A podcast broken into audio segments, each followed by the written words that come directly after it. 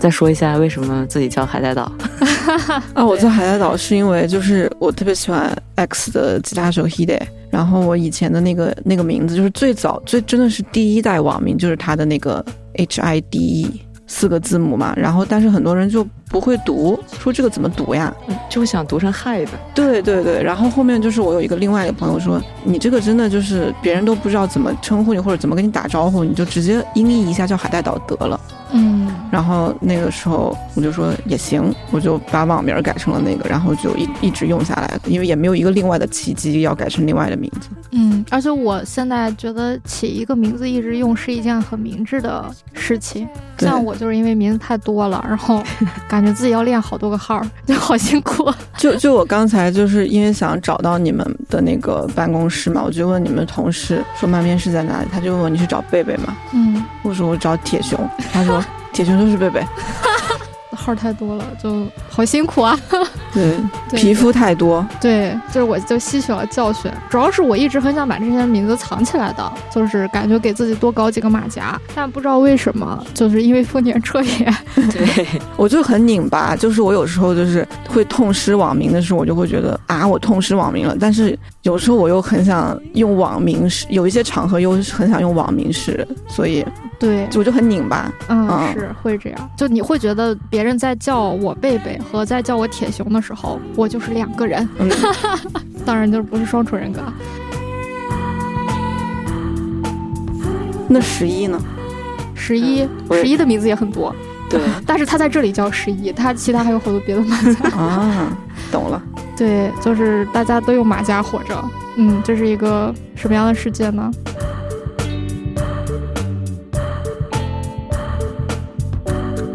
那行，那我们就开始吧。嗯，就开始啊，嗯，就开始了。好的，欢迎大家收听这一期的慢边室。这期节目呢是慢边室和深交合作的一期节目。我们在之前也和深交一起做过一期节目，然后当时请的嘉宾呢是塔塔君。嗯，聊到了动画和漫画的一些渊源和纠缠不清的关系，也聊到动漫这个词的一件事儿。这次呢，依旧由深交推荐了一个很厉害的人，深交选送的作者，对，然后是海带岛，是一个译者，也是深交的作者。大家好，我是海带岛，我是算是深交在经经常在深交写电影类的稿子，平时也会做一些日文书的翻译。嗯嗯，今天特别开心可以来慢边室，因为我本来就是慢边室这个播客的听众，然后他们出的好几弹书我都有在看，也都很喜欢。这不是客套话，不是，对，所以为什么那个深交问我说有没有兴趣来录慢边室的时候，我就就立马答应了。然后那个时候我其实不知道要录什么选题，我那时候以为要录丰田彻也，然后后来说录那个吃边葵。对。其实我们最早约也跟也以为要录丰田彻也，对，本来是我觉得我还是欠丰田彻也更很很多东西啊，因为就觉得还是想深深的聊一聊他。但是呢，因为刚好我们赶上了漫面选第四弹，也就是池边葵的想在东京买个房子的上架嘛，所以我就觉得我们也好久没有录共读会了，我觉得我们也应该。去聊一聊池边葵，或者说他这部作品，就是觉得那我们就把这期节目以共读会的方式聊一聊。我发现漫面史的共读会其实挺挺怪的，就我们第一期其实是聊的藤本里的梦晕，当时是和嗯一个漫画作者阿星，还有大刚，就我们一个新媒体的同事一起聊的。然后第二期的共读会是丰田彻也，当时是和南宫红一起聊的。第三期呢，就是和深交的 推出来的一个新的宝宝贝海带岛，还有就是十一。这个十一大家是不是有点陌生？让他先自我介绍一下。有点陌生吗？因为你只出现过一次，我不确定。哦，对，我又落了一个。其实我们还聊过还受的孩子的共读会，当时十一出现了，就在那一期节目里，但是说的很少，大部分可能他就是偶尔稍微补充一下这样子。就今今天多说一点。对我是那种创口贴型选手，哇，这个定位，对，所以今天就多说一点，因为那次节目人多一点，还有四个人，嗯对，这次有我们三个嘛，所以我们就可以让创可贴一些选手 多说。嗯，升级一下。嗯，所以就我们先开始说一说池边葵和想在东京买个房子。我其实可以先简单的介绍一下池边葵这个作者的背景。海带岛了解吗？嗯，我就是看这个作品之前是不知道池边葵的，但是因为我我最近在看那个后浪的呃《幽女出没的故事》，然后里面那个作者的一篇文章，池边葵居然也画过。嗯，就是最近池边葵就是比较大量的出现在了我的这个信息流里面。那在你的印象中，就比如说你看了他的一些作品，还有包括就是东京买房，还有这些，你是什么感受？就是他是比较聚焦在画女生的这个故事嘛，女性的故事。嗯，但是他不是非常的嗯尖锐，或者说非常的观点性的去输出一些什么东西，他是从。大部分是用故事的细节呀去讲这个人的处境，这个人的选择，就看起来很舒服、很温和。但是在这种温和的故事讲完了之后，你又能感觉到一种那个内核是很坚硬的，就是他对这些人的、对这些角色的共情和什么是非常实的，那个核心是在的。嗯，就是我的一个直观感受吧。对，我觉得他就是。他有时候，我觉得他描绘的人物就是会让我们感觉更像是身边的一个朋友。他很多时候，比如说人物做的选择，或者说他的行为动机，他并没有完全的去铺陈和交代。最后很多东西是要让我们自己去用脑子去补足的。就可他的画风其实就是有一种异曲同工之妙。对，因为他画风也会有大量的留白，就很多细节是需要我们自己去思考的。嗯。就池边葵这个作者，因为我当时要写很多关于他的介绍，然后所以其实查了非常多关于他的资料，然后包括嗯，当时约他给中国的读者写一封信什么的。嗯，我对他的感受就是他非常神秘，他基本上没有在互联网上，呃，有他的照片。然后，甚至是他出生于哪一年都不知道。丰田彻也好歹，虽然没有照片，但你知道他出生于哪一年。然后这边奎是连年年龄其实都不太完全确认的一个状态，只知道他差不多是从零九年作为漫画家出道。但是他在作为漫画家出道之前，他其实投稿也投了好多年。他出道之后，基本上所有的作品确实全部都是围绕着女性。嗯，而且这些话题都很有意思，就是比如说一个缝纫店的女孩从祖母那里继承了一个缝纫店，然后讲她的故事；或者是一个开了咖啡馆的女老板，然后她的故事；或者就是一群生活在小城镇的五个高中女生的故事。啊，还有就是，嗯，一个生活在污水沟旁的一个老奶奶，然后她她有一个现实生生活中的世界，就是她一个人嘛，独身，然后已经年纪大了，然后在那里每天坐在一个污水沟旁边的长椅上发呆。还有一个是她想象中的故事，然后她是那个一个富豪家三姐妹里面的长女，就是讲这样的故事，就是她就永远从女性的，比如说她们的成长，她们的。友情，他们的亲情，甚至是他们的继承权，甚至是他们的自我实现梦想，他就是就关注的角度非常多，年龄层次也非常丰富，然后同时关注的时间也非常长。嗯，就这种作者其实不是很常有。嗯，就在我目前涉猎的作品和作者中，确实池边葵有点独一家的感觉。嗯，大部分的女性作者她或许会经常的换题材，比如说这次画一个这种感觉，下次画一个那种感觉的，但池边葵就是。几十年如一日的就干这么一件事儿的那种，他的母题就很明确，就是围绕着女性和她们的人生和她们的成长。对，就是我之前那个看野草的时候，就其实有想在网上去查他的资料，然后发现就是包括外媒，就是对他的个人信息非常的少，几乎没有，只有一些读者对他的作品的评价，大概就关键词可能围绕就围绕在日常、温馨还有温情这种字眼上。嗯。但其实我觉得是远远不够概括它的。对，哦，对，还有就是另一本，就我们已经出了的，叫《那妈妈》。嗯嗯，当时是作为读库的小册子一起附赠给大家的。而且我有一个感觉，就是像我们也看一些女性漫画家的作品，她们就是恋爱关系，对他们来说是一个特别重要的母题，一个话题，就是。呃，画一些女性主角的时候，会画她的呃情感关系什么的。但池边葵，她是把恋爱关系跟这个女性的其他的生活的元素是放在一个平等的位置上去，他不会不会刻意的去贬低她，也不会刻意的去抬高她。嗯，就是让我看的很，嗯，一开始我觉得我是没有意识到这件事情的。然后整个看完之后，我会觉得，嗯，很有意思，他的这种处理方式。哎我记得在《想在东京买个房子》这部作品里面，其实它本质上没有特别浮于表面的这种爱情关系，对有一些很隐晦的支线，嗯就有一些挺明显，有一些不太明显。你能感受到的支线有哪些？就是很明显的，就好几个人其实都有。就是哦第一个就是中介事务所里面的那个前台小妹，嗯，嗯，前台小妹她不是就是跟男朋友分手了，压酒精，对压酒精，然后她就是呃在不同的话里面都呃经常会提到说啊以前两个人的生活是怎么怎么样的，嗯就是很怀念那样的生活。嗯但同时他看到小昭的这种价值观之后，他也会想说啊难道就是一定得两个人吗？可能一个人也也可以啊，也可以很快乐。嗯就是他就是比较多的在这个故事里面表达自己对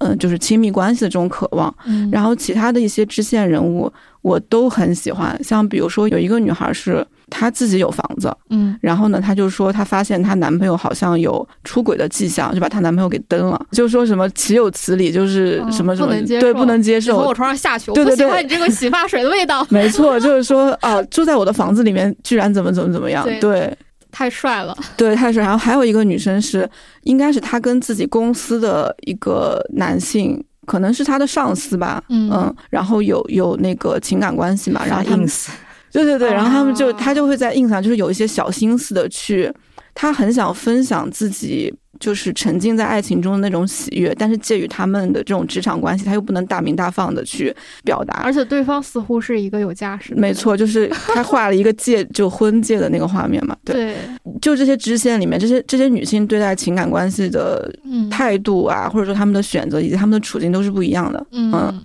就很有趣，确对实。十一有什么印象比较深刻的这种支线的感情故事？比较明显的应该、就是、我们怎么这么八？卦？呃，比较明显的应该就是伊达对那个小昭哦，伊达可以算是这个故事里面这个隐形男主。隐形男主啊。对这个故事其实没什么男男性男人的事儿，但是一位隐形男主就是这个伊达正一。对，我觉得这个就是已经不算是支线了，我感觉嗯还挺明显的。哦，你觉得哪儿明显？就是说实话，我第一遍的时候没有 get 到。你其实告我也没有 get 到。你看，快快给我们科普一下，你这是怎么嗯 get 到的？呃，就比如说，呃，他其实是以我感觉是有比对其他客人更上心在小昭找房子这件事情上的。啊，他帮小昭做了很多额外的资料。但在我看来，这就是小昭因为是主角嘛。对，然后他包括小昭已经买完房子之后，其实他们的就是这种契约关系已经结束了，嗯但是他还是会说啊，我现在应该给他准备周边商户的资料的。嗯，让他去逛一逛，熟悉对，熟悉环就是境。其实这个已经是对于生活的一种关心了。哦，我我想起来一个细节，就在看那个细节的时候，我觉得就是伊达好像挺有，就对小昭有一些嗯，就是不一样的嗯情感，但这个情感有没有到喜欢或者恋爱的那个程度，我觉得不一定。嗯就是他发现小昭跟他们这个就是中介事务所的其他人关系更好的时候，他有一点小小的吃醋，对，就就发现说，哎，小昭有跟别人就是私下还出去，然后别人还去了小昭家，他就会觉得得。嗯这个药离子去了，他虽对，然就是是怎么对怎么不邀请我去，或者怎么私下不跟我联系那种。对，嗯哦，还有吗？还有后来他陪小昭，我忘记是去看房还是什么，然后就是小昭就路过了那个水上公园，想要去坐船。那个天鹅船，对，嗯然后其实伊达是十分怕水的，但是他哦还是强撑着自己上了床。哦，上了船床，不好意思什么不好意思怎么回事？哎咋了不好意思你？上了船，哦，不是那个天，就天鹅船的那个事儿，是他第一次暴露自己是个旱鸭子的事情。嗯当时药离子本来是希望他跟小昭能坐一个船嘛，但最后他就在岸边跪倒，说我不行，我真的不行。然后第二次好像就是陪小赵去看房的时候，好像是他们在那个湖上有一个人工摆渡的一个船，小赵想坐，然后伊达陪他坐了，就就这种忍着就。被那个船夫就说：“你真的行吗？你行吗？”然后他就说：“我可以，我可以的。”就这样上去了。确实，这真的不会，这真的不太像是就是，确实对小赵会有点不一样。但是我 get 到的不是这一个层面，然后我 get 到的一个就是伊达就问小赵说：“嗯，类似于就是你不考虑其他这之外的生活方式嘛？”就是说到以后不考虑以后结婚嘛，因为小赵他属于独身，一个人打算去买房这样一个状态。然后，但小赵的回答意思就是，我想先照顾好我自己的人生，那件事情可能对我来说比较遥远之类的。然后药离子在旁边就在那里话外音的意思就是，他居然会问这种问题，这个不太像他。对啊，这个我觉得确实，因为我觉得在我心目中，我觉得伊达这个角色确实不太会问这种问题。对，我觉得伊达在这里面有点像就是无性恋的那样那样的一个、哦。一个人设一样，就是他哎包括，就包括他在家里面，就是他会非常的有点洁癖的感觉，哎，然后他的那个生活是非常的规整，就是早上是吃什么东西，啊，这个就不了。然后是早上要吃什么东西，然后那个几点钟要去公司，就是感觉哦。特别规整看报纸、的一个看新闻，对对对，一个独生独生男性的这么一个生活状态。嗯然后，其实我就是你刚才讲到那个，他问小昭说，为什么一定要一个人买房，就是承受这种、嗯呃以后的日子是要还房贷的这种人生，对对，为什么不考虑去结婚？嗯，然后，呃，就是他是不是也在问他自己？就是，我觉我当时看到这的时候，我觉得那个池边葵的编编排挺巧妙的，就是他就是轻轻松松用这个另外一个人的这个对话，就是他其实是在表达社会对女性就是买房，就是女性怎么获得财产的嗯两种方式的一种表达。对就是大部分人觉得说，女性不需要买房，你去找一个有房的男性就可以了，你就你就拥有了房子。但那个嗯房子其实并不是女性自己的财产。嗯对，就是我觉得当时看到这个时候，我觉得池边葵他可能是一个很温柔的故事，但是他自己对这个故事或者对这个故事相关议题的思考，其实是已经是很深入的了。是的，对，而且我感觉就是在这个里面，就除了刚才那个那段对话影射出来的东西以外，他还挺明示的说过有一个故事，就是一个好像叫本田勋的一个，他是在一个区政府里工作的一个公务员，然后他当时想买房，然后他打电话给自己的父母说，当时他爸爸。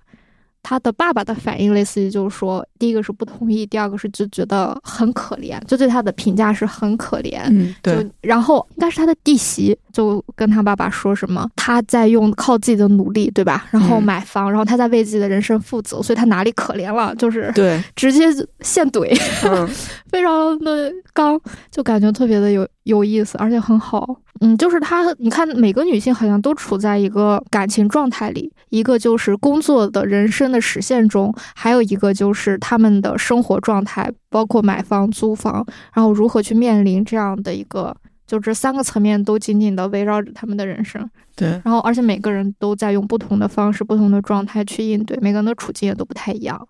所以我就觉得看完之后，你们有没有一个特别喜欢的角色，或者说特别能代入的一个角色？嗯，我没有特别能代入，我觉得里面的人跟我现在的生活状态都不是太一样。嗯然后，但是我有就是特别向往的那种故事里面的人的生活方式，就是那个设计师。嗯，恩娜，对，就是他在一个地方生活，就是先买房，然后在这个地方生活，生活一段时间之后，他就会去搜索自己下一个想去的地方，把现在住的房子卖掉，嗯然后在另外一个地方买房。而且他选房子的首选是要呃容易卖的房子，嗯容易卖的物产，然后搬到那边去住，再住一段时间之后再搬去别的地方住。对，就是感觉比较自由。就是虽然他拥有了房子，但没有被这个房子束缚住。我觉得是整个故事里面感觉最轻的一个人。嗯，对，然后他也是一个单身状态。而且我就关于恩娜，我最喜欢的就是他最终不是有点在北海道落脚了，嗯对就在那里想再生活一段时间。然后他落脚的理由就是那里的人真的太温柔了，温柔到让人想哭。嗯，我就觉得我也想，就是去一个人们都比较温柔的地方。嗯，就现在周边的人，就是我觉得真的是很难提供那种感觉了。对，而且，哎，就是在大城市还是会更漂泊无定一点。嗯嗯，然后大家其实都很急匆匆，然后即便是很好的朋友，也没有办法一直是，就是大家都有自己的一摊事儿，嗯嗯，忙于其中，不管是工作也好，还是情感也好，大部分是工作吧。嗯，对，就没有办法是有大量的休闲时间，即便是在周末，可能大部分人也是选择待在家里，就是休息。嗯，很难说是周末再见见面呀，嗯，一起去做点什么我们共同喜欢的事情，就没有这种休闲的时间，可能是城市工作的一个大的这种氛围吧。我觉得，嗯，确实没有什么余力去提供一些呃必须做的事情之外的可做可不做的事情的那种时间，对，很少。就那种心情的这种，就是那种。能让人从容闲鱼的状态非常的少了，对，大部分都绷得很紧。对，就比如说我印象中，比如说这个书里面，好像第一卷、第二卷有两个角色，嗯，一个角色好像是她是一个成功女性，嗯，然后她还帮就是身边的同事去咨询，就是说如果是在工作期间怀孕。那就是怎么解决这个产假，或者是以及嗯其他的问题。嗯，然后她回到家，她好像就是以一个成功女性的态度。她回到家之后，给父母打电话，然后劝她妈妈要不要也搬到东京来，然后但是要离她远一点，不要住在，不要和自己住在一起。嗯。然后最后可能挂完电话之后，他就是大概他画了很长一段时间的独处，然后最后就是他躺在床上闭上眼睛，然后半夜醒来就走到了阳台边，然后就看着东京的街景。这是一个，还有一个是好像是就是也是一个女孩，然后很喜欢做美食，然后邀请朋友到家里来做客。嗯，做客完了之后，朋友们都说：“哎呀，就是我在这个城市唯一的理由，就是因为你做的什么。”就是美食啊什么的，他应该也是一个很爱料理的人。我看呃书里面，就是他的书架上就有很多关于料理的书。然后完了之后，他就呃后面就是朋友都走了之后嘛，他就哼着歌在那收拾，嗯嗯，然后也是收拾的很开心。然后收拾完了之后，后面也是躺到了床上，嗯，然后他就突然开始自言自语，嗯，就说了一句啊，我以后我我好像也以后也是会死的吧，就是之类的这种话。他说，哎呀。爸爸听到肯定会就是说我的，我又自言自语了。嗯嗯，这种其实就是那种你在自己的家中，然后可能朋友们都离开，或者说工作都离开你之后，你那个独处的瞬间，嗯，就还是印象挺深刻的。我对于那种就你说的那种独处的瞬间，比如说像一达也有一个这样独处的瞬间，对，就因为他不是洁癖，然后搁自己搁那儿就是看一个搞笑的。就是应该是节目吧，然后对方说：“哎呀，怎么你居然每天都打扫？”然后他就说：“对他自己其实每天都打扫，然后居然还会做这种东西，他就是应该是一个很复杂的料理。”他说：“对，其实他也会做。”然后，然后，然后最后说那个电视上就吐槽说：“你怎么就一个人充实的过上日子了呢？”然后他自己就在那里说：“难道一个人不能充实的过日子吗？” 就觉得确实是挺有意思的。嗯，我我也我就很喜欢这一段，我觉得我要把这句话。贴在我的床头，嗯，确实就是，大家对于一个人独处这件事情，似乎总是觉得会孤独，然后或者说是怎么着吧，甚至是很多人会逃避这种状态。因为我之前一个呃认识的译者，他就是一个逃避。孤独的人，他一个人是待不住的，所以他必须得两个人待，哪怕不说话，他都要两个人待着。对于这种人，我就觉得他就是很难去独处，或者是一个人生生活。他现在就是在这个谈婚论嫁的阶段，但问题是在我看来，嗯，其实这段关系也是有很多的坎坷和问题的。但问题是，他觉得不管怎么样，他必须得再进入下一个阶段，哪怕最终不行了，他也要进入下一个阶段。他就说，如果他真的是一个可以独处的人，一个人就可以面对很多事情的话，那他。他就会早早的把这段关系放下，但他就觉得就是因为他做不到，所以他放不下。我就觉得确实这种类型的人也是有的。我觉得就是池边葵他在里面画的时候，我最喜欢的一点就是他并没有因为小昭是主角，他就在传达一种小昭的选择就是对的，嗯，选小昭的选择就是大家应该去做的，他并没有在传达这样子的一种意思。对，他是。嗯，就是虽然篇幅不同，但是他把里面的人画的都是每个人选择的每条路都可能会有不如意的地方，但是他们都坚定的去践行了自己的这种选择，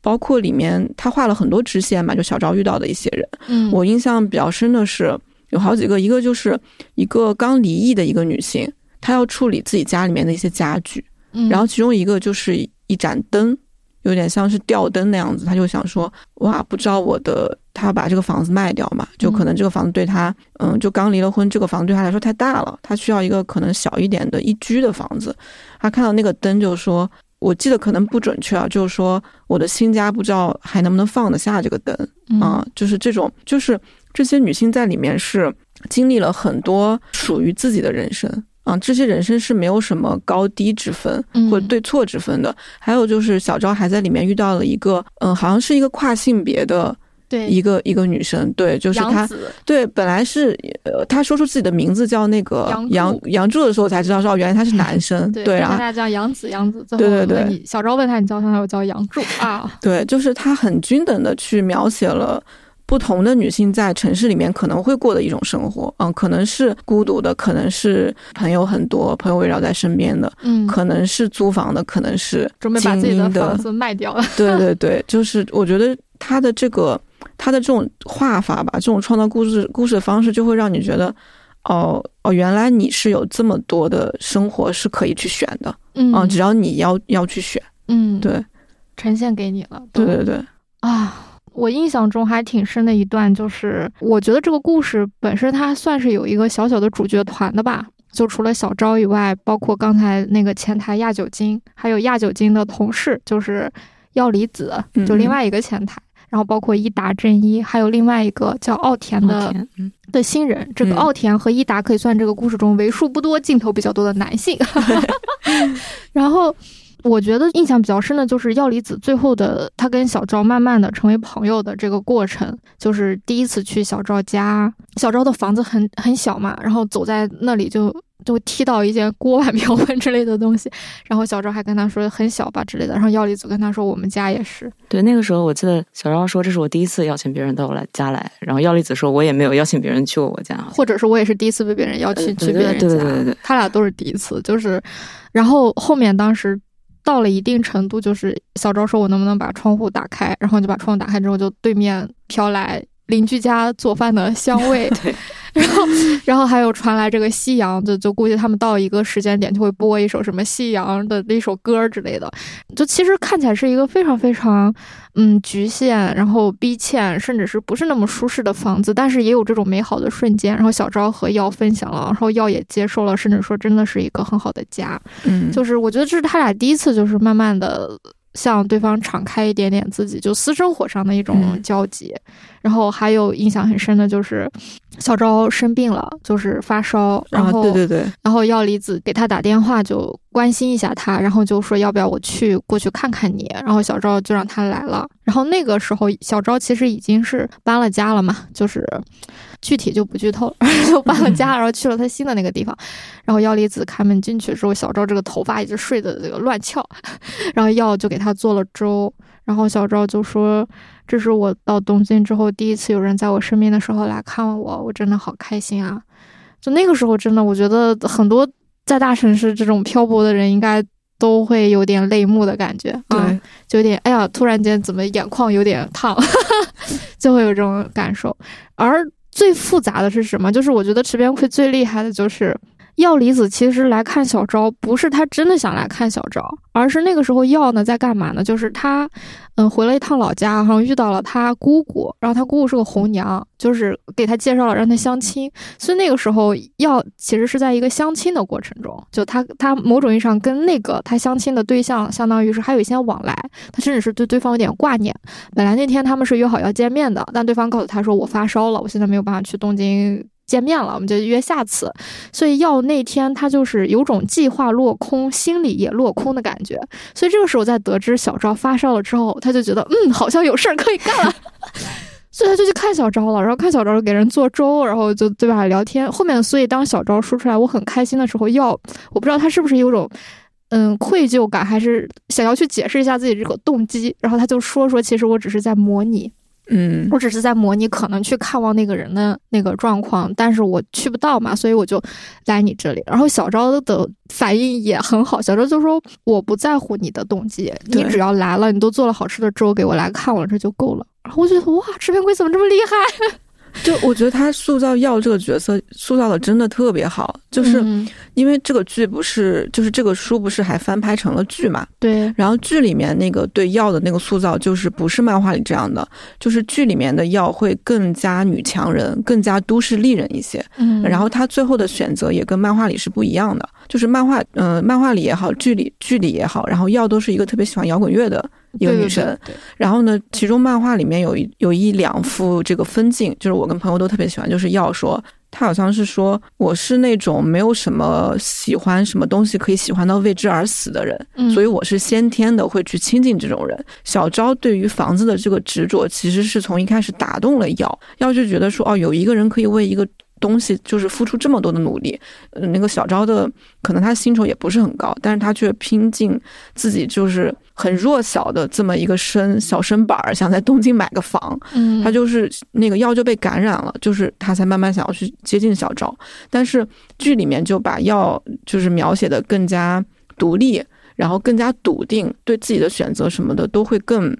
坚定一些。但是漫画里面的药其实是很别扭的，他有很多自己控制不了的东西，他有很多自己解决不了的迷茫，嗯，然后在大城市里面，他在那个浴缸里面浸在那个水里面去听那个《东京沙漠》这首歌，也是有点觉得啊，我三十多岁，然后待在这个地方，一个人独身住着这么小的房子，还是租的，嗯。就是也有一种我在干嘛的感觉。对对，然后这个故事到最后呢，虽然小昭的这种行动力什么的感染了他，但是他并没有像小昭一样说啊，我也要像那样，我也要就是在东京有一个独立的自己的房子，而是他回家去相亲了。嗯，然后遇到了一个所谓的，就是可能社会概念上来说，他选择了另外一条路，嗯甚至于是如果从更加激进的角度来说，他选择了一个保守的路，嗯嗯，但是池边葵这样去画了，这是一种非常真实的挣扎，是非常属于就是很很真切，就是身边人的一种挣扎跟纠结。我就觉得漫画的处理会比剧让我更喜欢，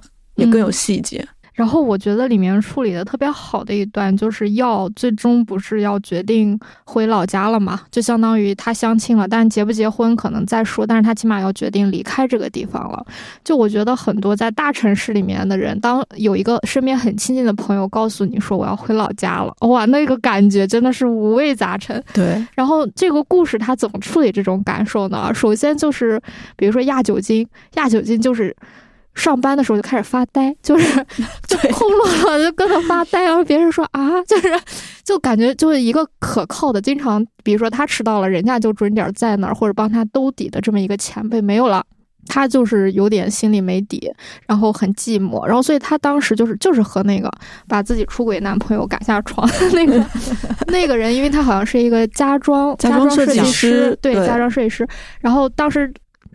这个亚酒精呢，就是刚好参加了那个女孩，就那个家装设计师的这个讲座。后面他们俩散场了之后，有段对话嘛，然后他就说：“我那个前辈要回老家，我感觉好寂寞，然后我舍不得。”然后就是说，然后但对方就说：“啊、他就说我能理解你的感受，就因为他妹妹，她是一个双胞胎嘛，是他妹妹还是姐姐来着？分不清。哦，不太记得，反正就是他妹妹或姐姐结婚的时候，他就觉得他心里也是这种感受，他觉得我们突然间要被割裂开了，要被嗯扯成两个人了。我们之前明明是一体的，明明是彼此的，然后就那种失望或者说寂寞的感觉，就是无法回去。但是。但是不管怎么样，他对我来说还是最重要的，我还是很爱他，我还是很喜欢他。然后这可能是亚酒精的一个反应，而那个小昭呢，小昭很有意思，小昭就是一直为你加油，对，就是他在，他就陪药，就是比如说一起吃饭，然后最后送他到车站，然后他做了个应援扇，就是那种。啊，对，他之所以做那个应援扇，就是刚好他那天被借调到了一个咖啡馆，小昭是在一个居酒屋里面工作嘛，然后后面他有一次就是被借调到了一个新的新开张的咖啡馆，然后就人手不够让他去，结果人家刚把一个，你想咖啡馆就本来是一个放着轻音乐，就是感觉很优雅悠闲的一个状态，他一推门他就说啊，一个谢巴塞，然后就把对方吓的，什么情况？就感觉自己走错店了。然后那个店长就跟他强调说，嗯，声音不用这么大啊，这个反应态度。这个反应快很好，但声音不用这么大。然后后面刚好就来了一群好像要去看演唱会的一群阿姨，然后他就学了人家啊怎么去做应援扇，最后就给药做了一个应援扇。然后刚开始药还不知道，后面是药火车已经车已经开走，然后他站在那个窗边拿那个扇子，上面写着 “Sto in style”，就一直为你加油。就是确实挺那看到那个扇子那一刻，我的眼睛又不行了。对，而而且因为耀不是很喜欢看 演唱会嘛，就感觉这个应援扇对他来说也是一个就是特别的很很能传达那个东西的一个感觉，所以我就觉得小昭真的是，你看他，他表面看起来好像是一个感情不是那么细腻的人，就是你嗯。感觉他还是挺挺坚强、挺刚，然后线条也比较粗，然后不太善不太去怎么表达自己感情，然后一旦表达说的都是这种大道理，是吧？但是就是啊，那确实是他在这种细节上就感觉他很细腻，就很细腻。他知道对方想要什么，然后他也愿意去尽他所能的去提供他能提供的感情和爱。然后另外一个就是一达，你们还记得一达是什么反应吗？我有点忘了。看来你们这书看的不够多呀，果然还是我看的多呀。想一想，我看了太多遍了。一达去找了小昭。就那天，小昭哦，他觉得他怕他是害怕小昭会孤独，所以他去找了小昭。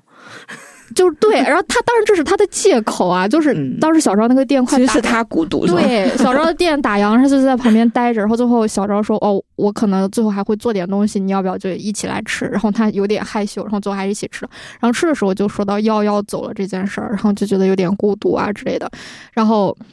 就也很担心小昭孤独，但小昭就说。很好，就是每个人都有自己的选择。应该小张一说就是大道理。然后，但是，然后后面一达就有点愧疚，就有种好像是不是只有他一个人在孤独，在矫情，因为他也不是一个特别善于表达自己感情的人。然后，但是小赵说你会感到孤独，我也很能理解，就都很正常。就他走，我很理解，他有他的选择。但你感到孤独，我也理解，就是因为他走了。反正就是，嗯，就觉得哎。一达在这刻怎么这么有人味儿？就是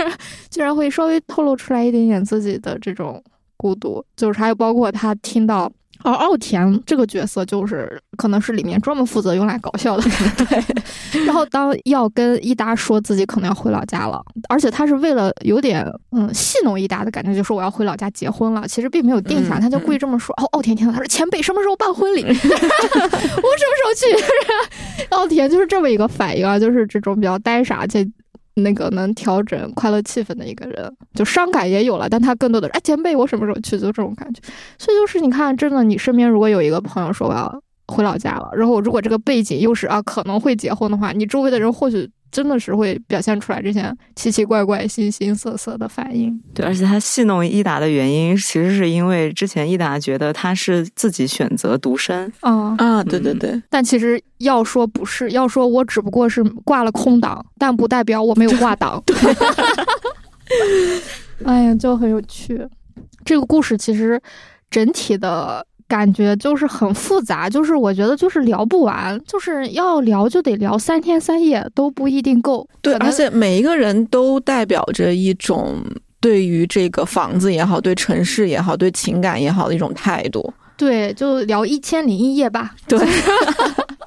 就很容易这样。但是我觉得，比如说这个故事，就是我觉得我们聊这么多，大家应该也能感受到一些。其实我觉得更多的我们可以也在聊聊。比如说聊聊我们自己，比如说我对于海带岛特别感兴趣的就是他，你之前说你经常会去看房，对对吧？然后就是你给我们讲讲呗。就是我去看房的契机是我身边有一个朋友，他准备买房，然后他是单身，嗯，单身的女性，然后准备买房。有一次他就周末说去看房，就问我说：“哎，你有没有空？就是一起去？”我觉得反正没什么事干，我就陪他去看了一下，就觉得很有意思，因为我们看的都是二手房。然后你进去每一个房子，你是可以感受到，就分几种，一种是这个房子可能已经是空房了，你可以去看；还有一种就是里面还住着人，有可能是租户，有可能是房主自己。嗯，然后如果是房主自己的话，你就进去之后就可以看到说，哇，这个人的生活是这样的。而且是一目了然，一个人的房子是最能直观的看出来这个人他每天生活是什么样的一个空间。就是你可能在外面在咖啡馆跟一个合作伙伴，你可能是通过他的谈吐，通过你们在聊的事情了解他。但是房子是居然是那么的直观，可能在我看房之前，我没有审视过自己的房子。就是我看了房之后，我就会去回家之后，我就看了一下自己的房子，我就说，哦，原来。我可能会给人那样的印象，嗯，就是突然间客观的看待了一下。对对对，呃，再加上我觉得看房是一个比较廉价的，可以知道北京这么大的一个城市，不同的区，嗯，然后不同的说的那个夸张一点，不同阶层的人，嗯他们在过什么样的生活的一个方式吧，方法。对，然后后面就是那次之后，我就呃。跟中介去看了好几次房，然后中介看房是免费的嘛？对，他会，而且他会提供给你一些超出房源之外的一些故事啊。可以讲一个我觉得比较好玩的，就是房产业的一个一个事情，就是呃，中介特别喜欢去卖那个北京顺义的别墅，因为因为中中介是靠那个百分比抽成嘛，嗯，就是别墅的可能客单价非常高，嗯对，就是可能做这一单就几个月的薪酬就出来了。然后呢，就是别墅都有保安，嗯一般来说。别墅是不能随便去看房的，然后呢，就不同的房产公司就会给保安再发一份工资，就是这个保安会拿本身这个呃小区的那个一份工资，就是小区保安的工资，嗯然后他还会拿房产中介的一份工资。就为了方便进去看，对，，就是然后呢，这是能说的吗？呃，反正反正已经说了，对，然后 跟我们的行业没有关系。对，然后就是给他发工资的那个中介公司就可以带人去看，哦然后没给他发这份钱的就他就会说我们小区不能随便进的，对，对，就就我听听到这个之后，就会发现一些嗯不按规则出牌的。就是社会，就是很社会的一些一些东西，就是可能嗯我们的行业是真的是比较安全的一个行业，然后更多可能是跟书本跟字打交道，就不知道这些很鲜活的社会趣闻的感觉。嗯，这是其中的一个一个事情，还有好多，类似于有一天什么中介在跟谁聊，就是每个中介不是，如果大家细心观察，就是每条街都有很多很多的中介门店嘛。嗯然后中介一般有时候会在门口抽烟，或者在门口干嘛干嘛。然后这样做其实是为了让那些不敢进店的人，就是因为进中介的这个办公室会不知道，我不知道为什么，就是会给人一种心理压力，就是感觉那个不是一个很好可以进的地方。然后他们就会经常在门口抽烟，这样就是想想问什么的人，就是在我门口就可以搭话，就可以问什么的。然后我我的中介就告诉我说，几年前就有一个人在那里跟他随便聊天，就说啊、我有一些可能资金可以想去投资个房产，然后什么什么，然后那个中介就说你你不要投资房产，你就在这个地方买一个门面，然后好像第二天那个人就签了这个门面。就说就怎么怎么样，后面就是过了几年之后，就是这位业主还给这个房产中介的这个门店送了一面锦旗，说这是我就是投资的最成功的一件事情，只是因为你在这个店的门口站了一下，嗯，就之类这种事情，就是因为我们带我的那个中介，他人本身也比较开朗，就很喜欢跟我讲这些七七八八的事情，我觉得很有意思，可能是我在写字楼里面不太会接触到的一个世界吧。嗯对，就是看房对我来说还挺开心的。对，你之前还提到，就是你觉得单身的人或和人合租的人，包括家庭，就大家的房子差别还是挺大的。对，非常大。就是我自己的一个感觉，就是独居的人的房间看起来幸福指数会比较高。嗯。就是你一进去就可以感觉到说这个人喜欢什么东西，就是他的那个兴趣爱好的那个面相会更加突出一些。比如说收藏手办的人呀，或者，说有的人可能书特别多，嗯。或者有的人他是呃喜欢呃健身器材很多，嗯，或者说像有一些人特别喜欢漂亮衣服，很明显就是他的那个玄关会很大，嗯就是要有出门前要有足够的空间，让自己可以 check 自己今天出门会以什么样的形象就面对别人。单身的人这一点就是很明显，嗯，但是如果说是家庭生活，就是尤其是有小孩的，嗯。然后房间就会更功能性一些啊，就比如说要考虑到说，嗯，小孩不能磕碰，然后那些什么角落什么东西都会都会贴东西，嗯。然后某一个空间就是给小孩子的，然后某一个空间就是给丈夫去工作的，然后某一个空间是给妻子的，就是非常刻板印象的一个三口合家族的那样子 一个一个房间构造。对、嗯。我记得我之前是听一个什么博客来着，好像是跳蚤聊房子的时候，嗯。呃，于是老师有说他之前在广告公司嗯，然后做一个房产房产的广告的时候，其中有一个那个他们的甲方就是写了一个所有人都认同的广告词，是说厨房是太太的办公室。就是当对，就是非常让人生气，然后嗯非常刻板印象、非常性别那个的一个一个词。嗯，然后怎么说？但是就是我去看一些二手房的时候，那种嗯被社会认同了的架构，就是扑面而来的感觉，就你没有办法，就是很难去打破那个东西。厨房真的就是太太办公室。对，然后就是你可以看到一个一个空一个一个房间，可能是给丈夫的工作空间，你可以明显的感觉到，甚至于是他打游戏的空间。嗯，但是你找不到一个妻子的这样子的一个空间。妻子的那个空间可能是在客厅的，呃，可能他看书会在客厅或什么，就就蛮明显的。对嗯我之前去过那种有孩子的家庭，嗯就是很多，比如说一开始并没有给孩子规划儿童房的那种，嗯，嗯，他们就会在客厅围出圈出一块地来，圈出一块地，对，那一块儿就是孩子的活动空间。为什么呢？就是为了让家里人，比如说做饭的时候，我能在厨房能看见孩子，嗯，能确保他的安全。对的，确实功能性就会非常明显。嗯你再说到就是关于一个，就比如在玄关里要 check 自己的这种要以什么面貌示人的这个事儿，我就突然间想到，嗯，当然它可能跟房子没有关系，它是跟一种生活习惯有关系。就是有一些人啊，他是晚上睡觉前洗澡，有一些人他是早上出门前洗澡。嗯嗯，然后我就一直在想为什么呢？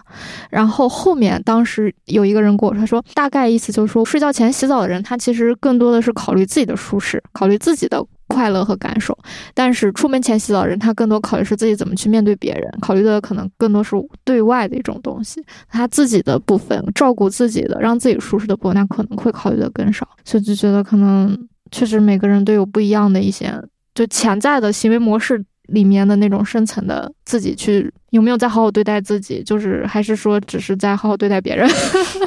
我我之前一直以为这是南北方的问题，哎，还真不是。这样吗？我之前一直一直以为，比如说像可能特别特别南边，可能就需要一天洗好几次澡。啊，这哦，也有这个可能吧。对一天洗好几次澡，这个是可能的。我说的就是他只在早上洗澡，所以就觉得还挺有意思的。那比如说你在看完那么多房子之后，逛了那么多二手房之后，就你其实小昭不是也被带着逛很多二手房嘛？然后小昭最终可能还是决定要买一个自己的房子。那你呢？其实买房这个东西一直就是根本就不在我的人生里面，啊？就是我觉得这个事情啊？跟我没有关系。说实话，就是我去看房不是因为我要我要买房，你只是想去通过这种方式了解一下就，很像是人间观察。啊，对，然后我也很想了解，就是大家都说什么北北京不同区怎么怎么怎么样，那我就实际去看一下嘛。就是平时只是两点一线的生活，嗯对？吧？然后你不去看，你怎么知道呢？你觉得不同区有区别吗？啊，区别真的蛮大的。就比如说海淀的那个单价应该是北京最高的，嗯嗯，就是单平米的价格。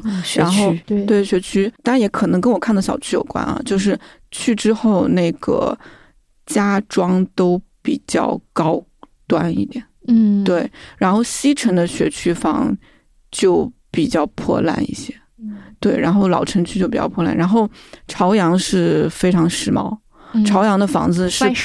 对，朝阳的房子是真的是你可以在小红书上刷到的样板间那样子的级别，然后海淀的那种高端是就是可能有点就是爸爸审美。对，哦就是就是啊可能红木家具什么的，对。然后朝阳就是，然后朝阳公寓很多，嗯、嗯就是年轻人更多一些，对。然后朝阳是单身购房率最高的区之一，嗯嗯，对。然后东城，东城，东城跟朝阳，嗯，很像，嗯，就介于西城跟朝阳之间。对，然后其实因为西城跟朝阳跟东城都比较小嘛，嗯，对，然后嗯，就是朝阳可能比较适合就是呃女性单身购房者的那种感觉吧，就是不管是从它嗯城区的，就是辅助的这些设施来说呀，还是什么来说，对。嗯然后南城我没有怎么去，所以不是很了解。，OK。那你看完之后，你的感受就是，就我看之前觉得这买房跟我没什么关系，我嗯看之后就是更坚定买房真的跟我没有什么关系，为什么呢？就是太贵了，或者或者说我觉得很难，我们这个时代很难有我们这个年龄的人靠自己的能力买房，嗯，就是可能都会要有父母的帮忙，不是有个词就是那个什么掏空六个钱包买房嘛，嗯，对，就是自己的钱，可能伴侣的钱，伴侣爸妈的钱，自己爸妈的钱，一共六六个钱包，就太可怕了吧？就是如果真的一个可怕。就是一个人，他只是想要在这个城市里面有一个自己的居心地，他居然要掏空六个钱包，然后可能还有房贷的关系，这是这个事情就是太太太疯狂了。就很恐怖。对，当他疯狂到这个程度的时候，你就会想说，你还要上这个车吗？你可能上这个车再也没有回头路，你就必须在这个社会设定好的道路上面不停的去耕耘，你不能辞职，你一定你要随时保持还还贷款的钱。对你不仅不能辞职，你还要随时保持健康。对，就是买房，当他已经就是是一个这么奢侈的消费的时候，它不单单只是买房了，它就是完全是你人生的一种赌注了。代价太高昂了，，对，就整个人生搭进去，真的太贵。就是当然我，我觉得有一些月薪年薪更高的女性，她们是可以单身买房，而且单身买房可能这几年在走高，就比例、对。嗯，我觉得单身买房的比例走高，这个是一个必然。但是呢，就是为什么拥有一个自己的房子要付出这么高昂的代价？就是说实话，就你知道之前不是有一个数据嘛？就在中国差不多八亿还是九亿人，月收入不足一千。对对，然后这个数据也是一个真实的数据啊，但就是你想，就在这么一个逻辑之下，我们的房价这个样子的，就觉得，就就算大家就算有高收入的人，但这个高收入的人他也是一个少少数嘛，而且他付出的代价也很高、对，哎然后那剩下的人是怎么着？就是可能像我们父母那一代，就他们刚好赶上了一个时代的一个政策吧，比如说他们可以分房啊，干嘛干嘛的。嗯，然后呢，就是八零后、九零后活该呗，就是对，然后就是就很奇怪，然后所以在这种高房价的压力下，所以那个时候会有一个说法叫“逃离北上广” 嘛。对对对。就这个生生活成本，就是怎么就变成一个很吊诡的事情。可能很多人想要拥有一个自己的房子，是为了获得自由，嗯获得那种就是避免那种因为租房而带来的不安全感，因为租房带来的动荡。结果反倒你买房了之后呢，你就又被另外一种不自由的状态跟人生轨迹给束缚住了，就变成一个相反的事情了。是嗯。所以大家就会有想说，那我不在一线城市待了，比如说什么鹤岗一万五买一套房，对，就是逃离北上广，就是这几年不流行这个词了，应该在三年前的时候特别流行这个词。是的，是的。对我觉得三年前可能就是我们这八零后、九零后买房压力最大的时候。对，就是可能到了那个买房节骨眼上的那个对青年危机。所以当时对当时买得起的人可能就买的买了，然后买不起的人就逃了，然后剩下的人就躺了，就是对，剩下的人就是这再也买不起了。怎么办？哎，真的是就很搞笑。那但说实话，所谓即便逃离北上广，很多人可能去的也不是也不是回家，就有时候可能家乡对很多人来说也是一个回不去的地方了。我觉得这可能也是我们这代人我们经历的这种生活轨迹的一个很很伤感的事情吧，就是我们也没有可以回去的家乡了，家乡的那种生活方式我们也过不了了。说实话是这样子。嗯嗯而且说实话，你回去之后，你会发现那里对你更陌生。对的，就之前我有一个同事，然后他刚好去我老家玩，嗯，然后呢，他就发消息跟我，他说这里有什么好吃的店或好玩的店，然后就把我问愣住了。我说我不知道哎，我说我十八岁就离开那里了，我只有每年过年回去，我甚至是在疫情之后我就再也没回去过。你问我问就拿还不如问大众点评。对你还不如问我北京有什么好玩的，我还能跟你说几个。就所以，我当时就会觉得呃那一刻好难受啊。然后我就跟我还在老家的朋友打电话，我说：“哎，我们那边有什么好吃的？”然后你知道我的朋友说什么？他说：“大家工作这么忙，或者是周末就在周围逛一逛，大家又不不是一个游客状态，所以你说的这种好吃好玩的又是什么呢？”我我就不知道该怎么跟那个人回消息了。我就是我就没有回。比如说，你可以推荐一下本地的火锅店，就是就是那个全中国的美食都川化了的这个话题。真的太恐怖了。然后我就觉得太怪了，而且还有一个，就是因为我们的工作性质嘛，就其实你在家乡是找不到特别合适的工作的，嗯就不需要你。嗯嗯就你去干嘛呢？就是没有都没有事情可以干。还有一种很极端的可能，就是被逼着考公务员，或者被逼着进个什么国企，这就是最常见的。不是银行就老师，而现在宇宙的尽头是考公，就咋说，就是其他多元的这种丰富可能的职业选择，确实也只有大城市才能提供。对，我觉得可能整个日本也是这样嘛，嗯就是应该在两千二零一零年左右的数据，就是东京的人口是整个日本的百分之十，就就很很夸张的数字啊。然后就是我们有北漂，他们有东漂，大城市可能就是年轻人获得机会的一个地方嘛。但是可能很多时候大城市就是把你吃干抹净。其实都是电池啦，对，我电池有一刻就觉得我们其实都是电池，而且你看他的这种买房买房的这个方式，还有包括就是这种跟户口然后跟孩子受教育的这种绑定，它本质上就是就你来这里，然后工作干活，然后你到了一定年龄，就是如果你没有到达某一个那个的话，那你就你就可以离开。为啥？就是因为你在这里是留不下来的，同时我也不欢迎在这里繁衍后代，对，就是你就来当个电池就可以了。是的，在这里为城市贡献 GDP 就可以了，其他的就没你什么事情，就相当于你在建设这个城市，但是这个城市的发展红利跟你没有关系。嗯，城市像一个怪兽一样，把这些年轻的血液吸吸吸完了，吸够了，然后就说好了，你们可以逃离北上广了。对，就是这种感觉。然后现在很多就是成都还有杭州。就是之前会成了很多人很想去的地方嘛，嗯但现在去了之后发现就也去卷，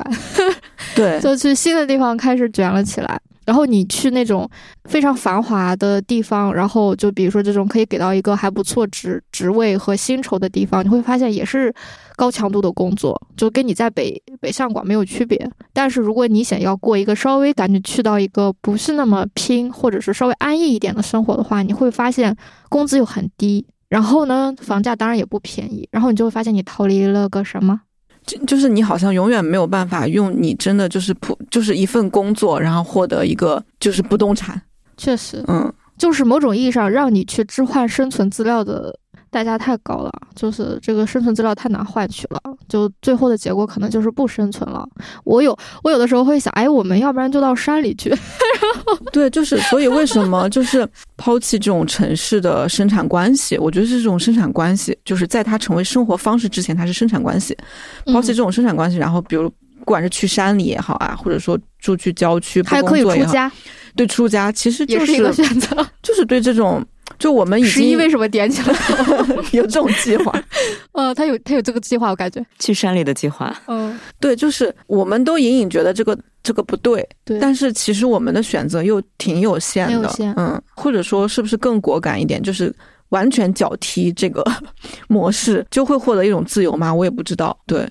我觉得完全脚踢这个模式可以获得一种自由，但前提是你需要做一件事情，就是接受自己在身强最力壮的时候选择出世，而不是入世。就因为入世太难了，就是这种。因为当时我记得有一个人跟我说，他说他很想专心的干自己的事情，对吧？他有非常丰富的自我世界和创作表达，但是呢，他又希望能在社会上取得认可和所谓世俗意义上的成功。我就嗯说这个很好理解啊，毕竟你这么年轻，对吧？然后你确实还没有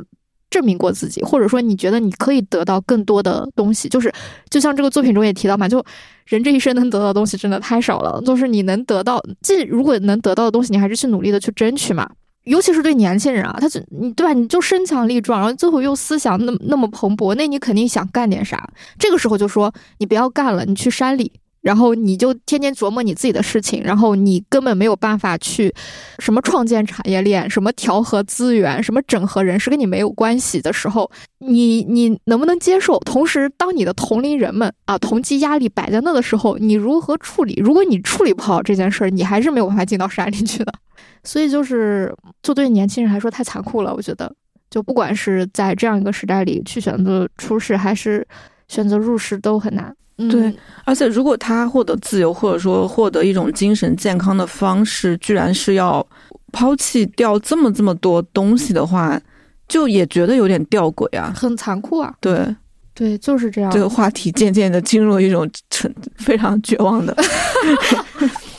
就地步。我们再说一个更绝望的，就是关于我们的父母对买房的对买房的这种干涉或不干涉的问题。就是我会发现，就是其他国家的小孩怎么样成长，可能各有各的情况。但是我们这一代吧，也许我们下一代会好一点。那我们这一代确实，我们的重大的人生选择，父母都要掺一脚的。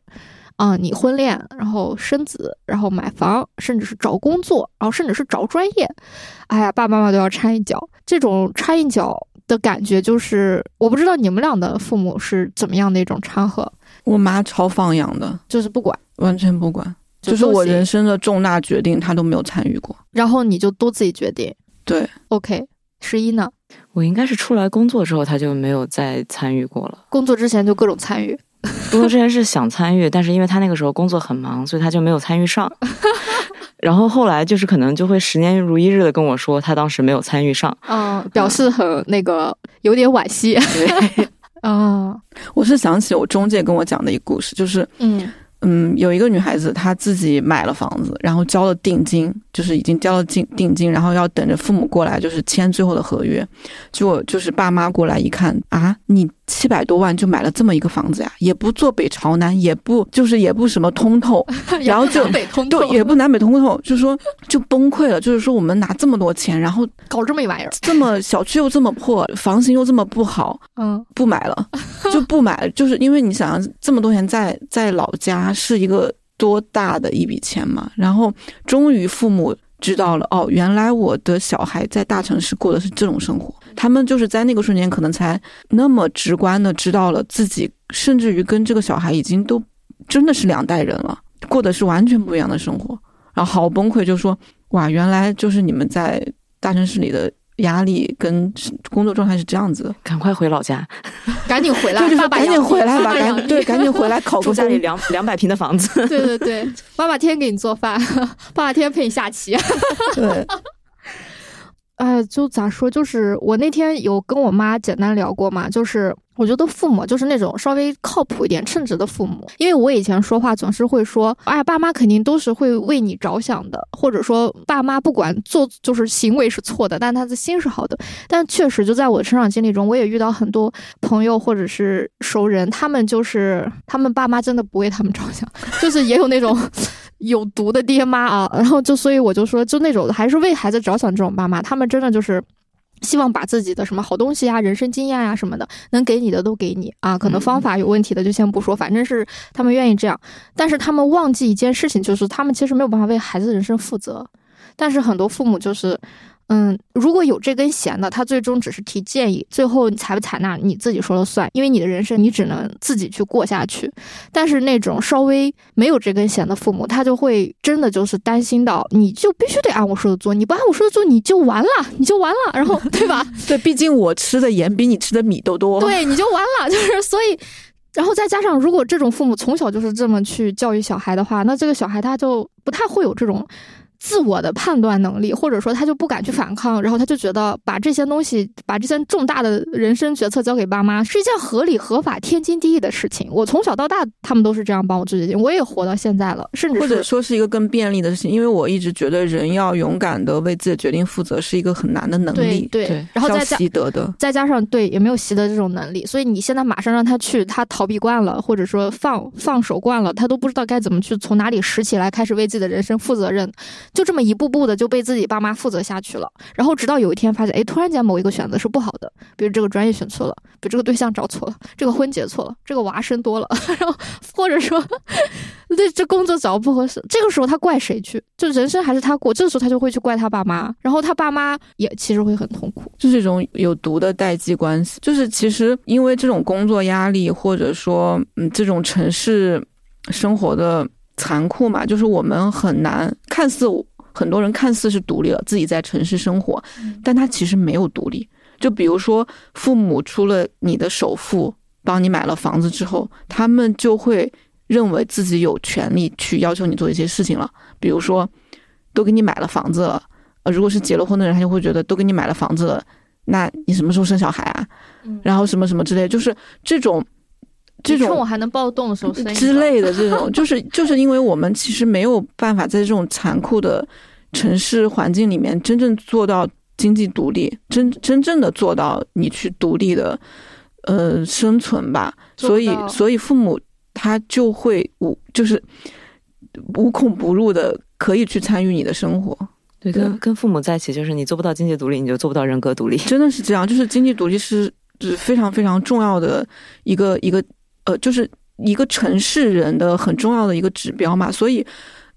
就是单身女性买房这个话题，也不是仅仅是说一个口号式的，它其实是非常现实的一个问题。一个你你女性独立的在这个城市里面拥有了一份资产，嗯，这是一个很重要的经济因素。对，对，而且这个资产就是它就是属于你的，它还可以继承。没错，对，就是那其实，在这种情况下，比如说房子如果是买不，假如说他就在一些大大部分情况下他是买不起的的时候，其实我们只能选择租房。然后，比如说，如果觉得一辈子租房这件事情，你们俩是怎么想的？就能接受吗？我觉得我没，就是还轮不到我说接受不接 受，对，没有选择，对，就反正目前来说，就是就是我就是只能是在租房。嗯，那十一呢？我之前就是挺小的时候吧，可能好几年前了，就是从来没有考虑过要去买房这件事情。我一直考虑的就是啊，那我可以买辆房车啊，然后可以到处旅游，嗯，对，然后我就不用拥有一个就是稳定的居所或者稳定的固定资产，但是我可以就是用用这笔钱吧，或者说去呃找到一种就是你自己可以掌控的生活，嗯，就是但是现在比如说在北京也没有什么其他的选择吧。我们现在能出北京吗？有点难。不不过我前几天看到好，就是看到两个报道，都是关于买房车然后放弃租房的，一个是在深圳，一个是在北京。嗯，对，就是另外一种你选择居住的那个方式吧。对，但是现在停车费也很贵。对，房车也会有房房车的问题嘛，比如说冬天的问题啊，或还有那个下雨非常吵啊之类的。但是就租房也有租房的问题嘛，就是还是说是践行自己选择的一个一个一个价值观吧。嗯，我自己其实我有一段时间其实是非常倾向于租房子住的，因为我发现我有一个毛病，就是我在一个地方住久了会腻。嗯，就是不管是这个房子会让我腻，还是说这一块环境会让我腻，我就会腻。然后我就想换一个环境和换一个房子。然后一旦换了之后，我就感觉哇，我的灵感如泉涌。就是状态一下子突然间就是哦，又给自己更新了一遍那种感觉，就很喜欢这种状态。所以就是我觉得租房子对我来说是一种非常便利的可以做到这件事情的状态。当然，我觉得我这样说对很多人来说还是有点难度啊，但是它或许也是一种方案。就是我查了一下，在北京啊，最贵最贵的房子一个月撑死最贵啊，可能也就四五万一个月。大部分的房子还就是在千位数，然后还有一些比较好的房子，也就是一万。出头，我觉得你给自己八千到一万的预算，每个月啊，你其实就能住得非常好了。就全北京的房子可以随你挑，八千一万是蛮高的租房，就是全北京的房子随你挑。就是如果你觉得自己愿意把所谓的首付和未来的房贷变成一个八千到一万每个月的房租，然后想 想住哪里住哪里，而且环境还不差，还住的还不错的话，这是一个选择啊，提供给大家，努力挣钱。我突然想到了，就是可能可能话题不是特别接得上。我是突然想到了这个书里面我特别喜欢的一个东西，就是里面那个女性购房啊，就是应应援会，对，就帮女性去就是搞定贷款呀，什么什么的，争取贷款的，争取各种对对对之类的。对，就是就让我想到说，日本的不管是租房还是买房的那个。流程还是机构还是相对更完善一点，是包括他们的租房中介也是会更加的规范一些，对规范一些。比如说，你看，其实之前还有一个漫画，后面也改成剧了，叫《只想住在吉祥寺的街道》嘛。啊，对对对。还有包括那个卖房子的女人，嗯啊，这个可能不是漫画，这是就是个剧啊，是谁主演的来着？北川景子，对，北川景子，嗯，嘿，然后 就是你看我我反正每次看日跟日本房地产这种租售房有关的这种剧，其实你它其实这些剧也是间接的反映社会的一部分嘛，就哪怕它有这种美化或者戏剧化的部分，但是它肯定也是取自于现实。你看，如果是在咱们的这种文化和这种社会背景上，你其实没有办法为中介或租房卖房故事写出这种东西来的，你可能是另外一种故事。所以就是日日本在这种租房卖房，还有包括这方面，确实做的很有意思，就是偶尔会有那么一点点人情味，嗯，当然我们这也有属于我我们独属的人情味，对，比如说就是中介小哥蹲门口抽烟，保 保安拿两份工作的两份工资，对，是的，就各有各的感受，而且我觉得就是。现在还有一个情况，就是我们虽然刚才提到，就是嗯，独生女性在大城市买房这个事儿，其实独生女性在大城市买房，它有一个再浅一下的一个原因，就是因为大城市就是女的多。大城市女性多，女性比男性多。因为女性在大城市就是比其在小城市、中小型城市里面获得的自由更多。对，所以她如果女性有这种趋利避害的本能，她就会天然的往这个地方来，然后这边的女孩就会越来越多。然后她她们有购房需求，然后再加上现在大家可能有更多丰富的人生选择和人生样板，也不会觉得嗯只有结婚一条路，只有什么一条路，所以大家就会有更多的选择和可能。但是在这种情况下，就是一个过渡吧，就是在这个过渡的过程中，可能女孩面临的就是确实房价很高，大城市就是房价很高。然后另外一个就是女孩确实很难靠买房为理由向周围人借到钱。嗯，就比如说像男生就比较容易说啊，我要买房了，然后大家借我钱。就哪怕他现在还在单身，大家也预感到一个没有房的男孩未来就得单身下去了。就为了让你不单身，我要借你钱，就是有这么个潜台词。甚至是就说为了我未来的丈母娘，对吧？他们总有各种借口来借到钱。但是女孩就没有办法说啊，为了我未来的公公。哎，没有人说，好像这个逻辑不成立，对吧？所以你如果跟别人说我要买房，问你借钱，那对方大概率会说，可能就会问你，那以后还考虑结婚吗？结婚以后呢？甚至还会问你为什么不干脆找一个有房的男朋友呢？就是你先得回答完这些问题，他借不借钱再说，但你得先回答这些问题。所以就是挺有意思的一个现象，就是能感受到女方女性在拥有自己资产的时候要面临的一些跟男性不太一样的问题。我觉得是因为女性在大部分人的潜意识里面，并没有真的被看成是一个自然人。嗯，一个自然人应该可以独立的拥有自己的资产，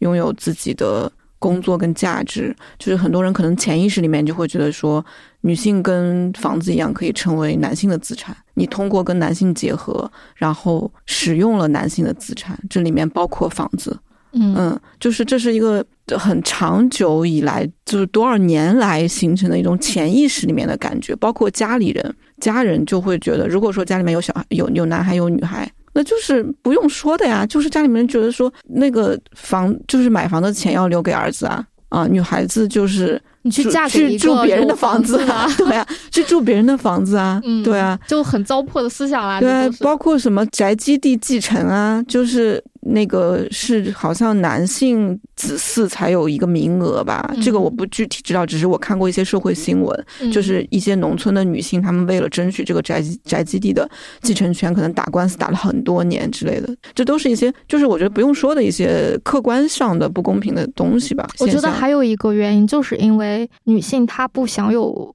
就比如说，在惯性上，就倾向于惯性给男性，然后某种意义上，天然的惯性就代表着一种继承啊，继承的一个是财产，一个就是地位啊。那这些东西都在男的那条线上传承，那女的就是被就被搞来搞去的财产了呀。所以就是，就真的就是一定要知道要紧的东西是什么，就一定要去争取。这是一个大的系统共同去完成的一，对完成的一种不公正。对，嗯，所以我觉得可能对个体来说。你能干的事情就是很有限，但起码能做的还是要做。就起码你知道问题在哪里，就不要再往里跳了。对，但至少女性买房成为了一种可能性，嗯，其实是一件挺好的事情了。嗯，而且现在就是这种，因为可能我们这一代独生女会比较多嘛，啊，对对，所以父母可能觉得他们。也没得选，可能有些重男轻女的父母会觉得没得选，而有些父母他觉得男孩女孩都一样，他们可能也受过这样的教育，所以就会相对好一些。但是要对抗那种几千年来形成的这种东西，就我们还需要时间嘛？对，嗯，其实挺难的。就一个是要对抗这，一个是要我们为什么要对抗这么多东西？这个话题的进展已经 已经不对劲了，我们拉回来，我们聊漫画好不好？来来来，就是。因为我们三个其实都租房嘛，然后其实我很想聊聊，就是我们现在租房的一个生活状态，包括因为我们这种租房生活，嗯，产生的一些人和人之间的关系是什么样的，可能都不太一样。我觉得租房对我来说最最明显的一种情绪的氛围，就是我的生活还是很临时，嗯，就是我没办法，嗯，比如说我买东西买那些。嗯，很大件或者很占地儿的东西，我会比较谨慎。像我是一个重度文化产品消费者，我以前特别喜欢买碟、买 CD、买书，现在买书就是会很谨慎了，因为你搬家会很很不方便嗯，然后这个地方总归不是你的，嗯，然后当你在这个地方拥有越来越多的物理性的物的时候，嗯，你就会有一种特别不自由的感觉。嗯，就会你会你就我就突然觉得我的生活变得越来越重，越来越重，越来越重。所以，然后它又重，然后又临时。包括我嗯，我我不知道其他人怎么样，像我一些租房的朋友，他们就会说他们不会买特别贵的家具，嗯。嗯，就会觉得反正这个不是我的，或者说我走的时候得留给房东啊，或者我就出掉了啊。或者是搬的话也很麻烦啊。对，就是可能大家都是只有宜家，嗯。嗯，然后每个人家里面都会有宜家的那个碗跟宜家的那个杯子，嗯，对，还有宜家小桌子、小凳子。对对，就是就是很临一种很临时的生活的感觉。宜家是看出来我们这样，所以就在这开了好多宜家。嗯，嗯，确实。那人那人和人的关系呢？你感觉？人和人的关系，我一个邻居都不认识，只只有邻居在那个要装修的时候会在我家门口贴个条子，然后放一点水果，对，就是仅此而已的一个一个交流。对，因因为我住在西城嘛，西城就是那个呃装修率特别高，是因为很就是。学区房的那个、那个、那个、那个流转流流转，对，特嗯就是一到了差不多六七月份，就看房的人很多，然后装修啊什么的，感觉会比其他区那个频率高。嗯嗯明白。那十一呢？十一刚搬过家，我知道。对我刚刚你就说说你新搬的这个家。对，因为我是从等于说是从楼房搬到了平房，等于说搬进了胡同里。嗯，嗯，然后呃，住鼓楼边儿上。对，嗯 就是搬过来之后有一个，我我不说别的，啊，我就说明显有一个感觉，就是我发现和邻居的关系变近了。嗯嗯，就是之前大家好像都是你见不到我，我见不到你，但是在平房的环境下，好像所有人的关系都被打平了。然后你每天出门就能够碰到邻居，然后还可以碰到，就比如说我我家门口有一个阿姨，就是每天她都会出门晒太阳。嗯然后现在就是我出门骑车去上班，她就会出来跟我说：“哎，你走啦。嗯，”对，就是每天都会跟我打招呼。现在，嗯，然后你不理人家。嗯，对，然后我还知道，比如说他在喂养我们那个院儿里，呃，刚生的一窝小猫。哦，然后就是你就会感觉，就是人和周围的环境，就是它就构建成了一个整体。然后你所在的那个环境，感觉也变得更加可亲了起来。那我好奇你为什么选择从那个楼房搬到了胡同啊？是一个什么契机？呃，一个是我之前在楼房的时候是合租，嗯嗯，然后一个是其实是出于成本的考量，就是胡同里面租房确实是比楼房要稍微便宜一点。嗯还有一个是我当时看到这个房子的时候，它是一个面积很小的房子，大概可能只有十平左右，但是它有三层楼。啊，loft 那种，嗯，不是 loft，就是就是就是三层楼。对，就是三层楼。然后第三层是一个露台。哦，对，就是其实是嗯很喜欢有露台这样的环境。其实上面养花、种草、种菜。呃对，然后甚至甚至其实有一部分原因是因为之前我住楼房的时候，我被封控过，嗯，嗯然后被关在家里大概两个礼拜，可能还要多一点点。嗯我就后来发现，就是户外的环境对人有多重要。嗯嗯嗯，所以就是后来就是你搬到一个有露台的环境之后，你就会觉得啊，我就算被封在这里，我应该也会觉得心情是舒畅的，嗯就还挺复杂的这个原因。嗯嗯但是确实就是你刚刚你说到物件的问题嘛，就是我搬家的时候，就是发现自己就是不知不觉中就是累积了很多东西，然后那些东西在搬家的时候全部都成为了我的负担。嗯但是比如说像我之前买过的书，我我不太想要把它卖掉，就是我觉得那些书就是我的，所以我就会带着他们一起搬家。所以可能搬家的时候，我搬了可能有七八箱书，就就非常重。然后胡同那个就又很不好进去，因为车没有办法到家门口，嗯就后面都是自己就是小小板车推进去的。就是发现以后还可能就是要因为租房这个行为，如果我以后还要搬家的话，可能就要考虑断舍离一下。嗯像我的话，因为我现在也就是住在楼房里嘛，就是普通的这种楼，就相当于我其实是很早以前就住在这个小区了，但是我是这个小区的几个院儿、几个楼来回搬，就搬了几次家，但都是比如从七号院搬到八号院，八号院搬到九号院，就这么搬。然后这个这个小区比较有意思的地方是，它都有不同的楼型和房型，有一些房可能就比如说两两百平的那种大房子，然后比如说有三个卧室，然后两个客厅、两个厕所这种大的户型，这种一般它都会改造成合租。但如果是要去买的话，可能它就是针对那种大家庭式的。然后那个地方它还有别墅，有联排别墅，有独栋别墅，然后还有那种 loft，然后也有那种非常普通的三室一厅。好好奇，到底是一个什么小区？就是它的这个房型会非常的丰富，所以呢，我其实也不是为了故意体验啊，就只是因为这个各种各样的生活际遇，然后就搬了几次家，然后现在就是住在一个非常标准的一个，就是也不是 loft，也不是多大，就一个人就住在一个很普通的房子里，然后我的感受是邻里关系这件事情基本上等于零，就是没有。对，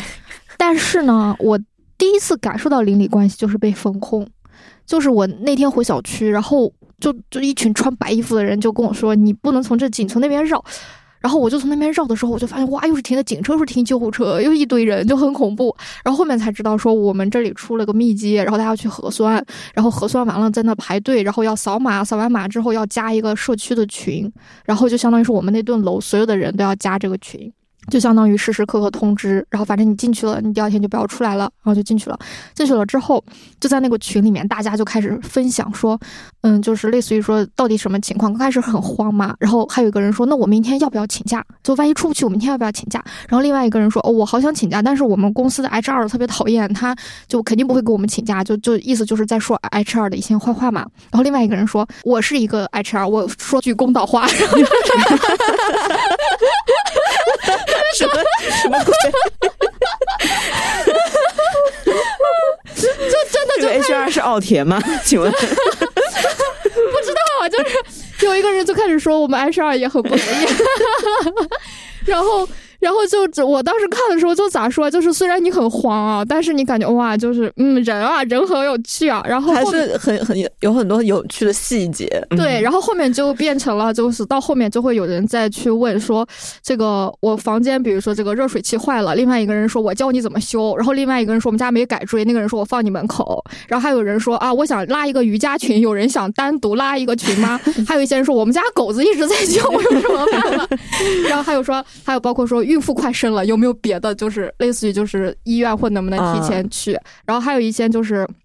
有些人就说：“大家快看，这都是我没有拆过的小好物，我把价格标在这儿，有喜欢的人私我。”然后就突然间变了一个二手买卖群，然后什么溜宠物群，然后什么就是搞瑜伽的群，然后聊共同兴趣的群。就是你就会发现，只要人在一起，只要一群人在一起，这个是聊生活呢，互相帮助呢，做生意，还有招聘的，还说我们有，就说就说我是最近新开了一个游戏公司，有没有谁就会什么什么什么软件，然后。陈要加入，就是就招聘的。哎呀，我就是看的时候觉得太好玩了。虽然我没有说一句话在那个群里面，但是我就觉得，我就觉得突然间就觉得我突然间认识这些人了，甚至是我突然意识到，原来我也有这种社交的需求。只是虽然我不在群里说话，但是我看到大家说话，我会觉得很有安心感。我想问一下，就是你知道你们那个片区的整体的，就是人大概，比如说年龄的状况或者职业的状况吗？年龄的状况、职业的状况，我的感受就是。呃，有很多新婚夫妻在那里买房，所以那边小朋友特别多。就我每天上班能遇到一群小朋友，然后那边有好多的幼儿园，然后小朋友玩的东西，然后以及一些小学。然后此外就是有很多老人，因为我们那儿有三批广场舞，跳不一样，跳拉丁的，然后跳 就是就三批广场舞。然后还有一些什么，还有很多像我这种租在那里租房子的人，感觉就年轻人偏多，然后也有一些年轻夫妻，然后也有一些老年人，就是就感觉就这个层次构成还是比较丰富的。嗯，然后我自己感觉就是印象最深的就是我唯一一次在那个群里面说话。就是我那天进门的时候，就是从我们小区进来的时候，就有个狗跟着我，然后我开了门，它就跟进来，然后我上电梯，它也上电梯，然后我下电梯，它也下电梯，然后我就觉得这个狗好奇怪，我就很担心它是不是跟主人走丢了。感觉他又对这个地方那么熟，就，然后我就拍了张照片发在那个群里，我说这是谁家的狗子，是不是丢了？隔了一会儿就有一个人私我说，你给我拍一个这个狗子的其他的角度的照片，可能是他朋友的，我就拍给他了。然后他就说问了他朋友，不是他朋友的狗子，然后我就很绝望，然后我就带着这个狗子一层楼一层楼的找，我进电梯他就进来，然后我开开他就出来，然后就开始每个门就这么闻一遍，然后发现没有，他就再跟我进来，再下一层楼就乖乖在那等着，就一层一层的，我就跟他就转完了，但他没有在任何。一家门口停下，没有在任何一家门口叫一声，只在你的面前停留了。对，然后我就觉得太怪了，然后我这能怎么办呢？后面我就把那个最后就到一楼了，所有的门都给他闻了一遍，都没有。然后我就把门打开，然后他就又从那个门进，就从那个大门里出去了。出去了之后，我本来想看看还能怎么办，最后他就消失在茫茫夜色中。哇，那我好担心他的，就后来也不知道怎么了，是吗？对，我在我也不知道他叫什么，然后他就消失在茫茫夜色中。我还在门口等了他一会儿，但那个时候没有带那个项圈吗？他好像有带项圈，然后他就已经凌晨，那时候已经凌晨一两点，我就觉得我再等下去，我要等天亮了，我就等不住了。然后我就又跟那个人说怎么办？这个狗子消失了。然后他就说那实在没有办法，你还是先回家休息吧。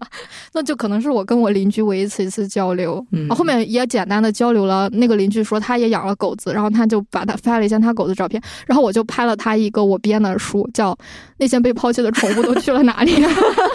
就交流一下这种东西。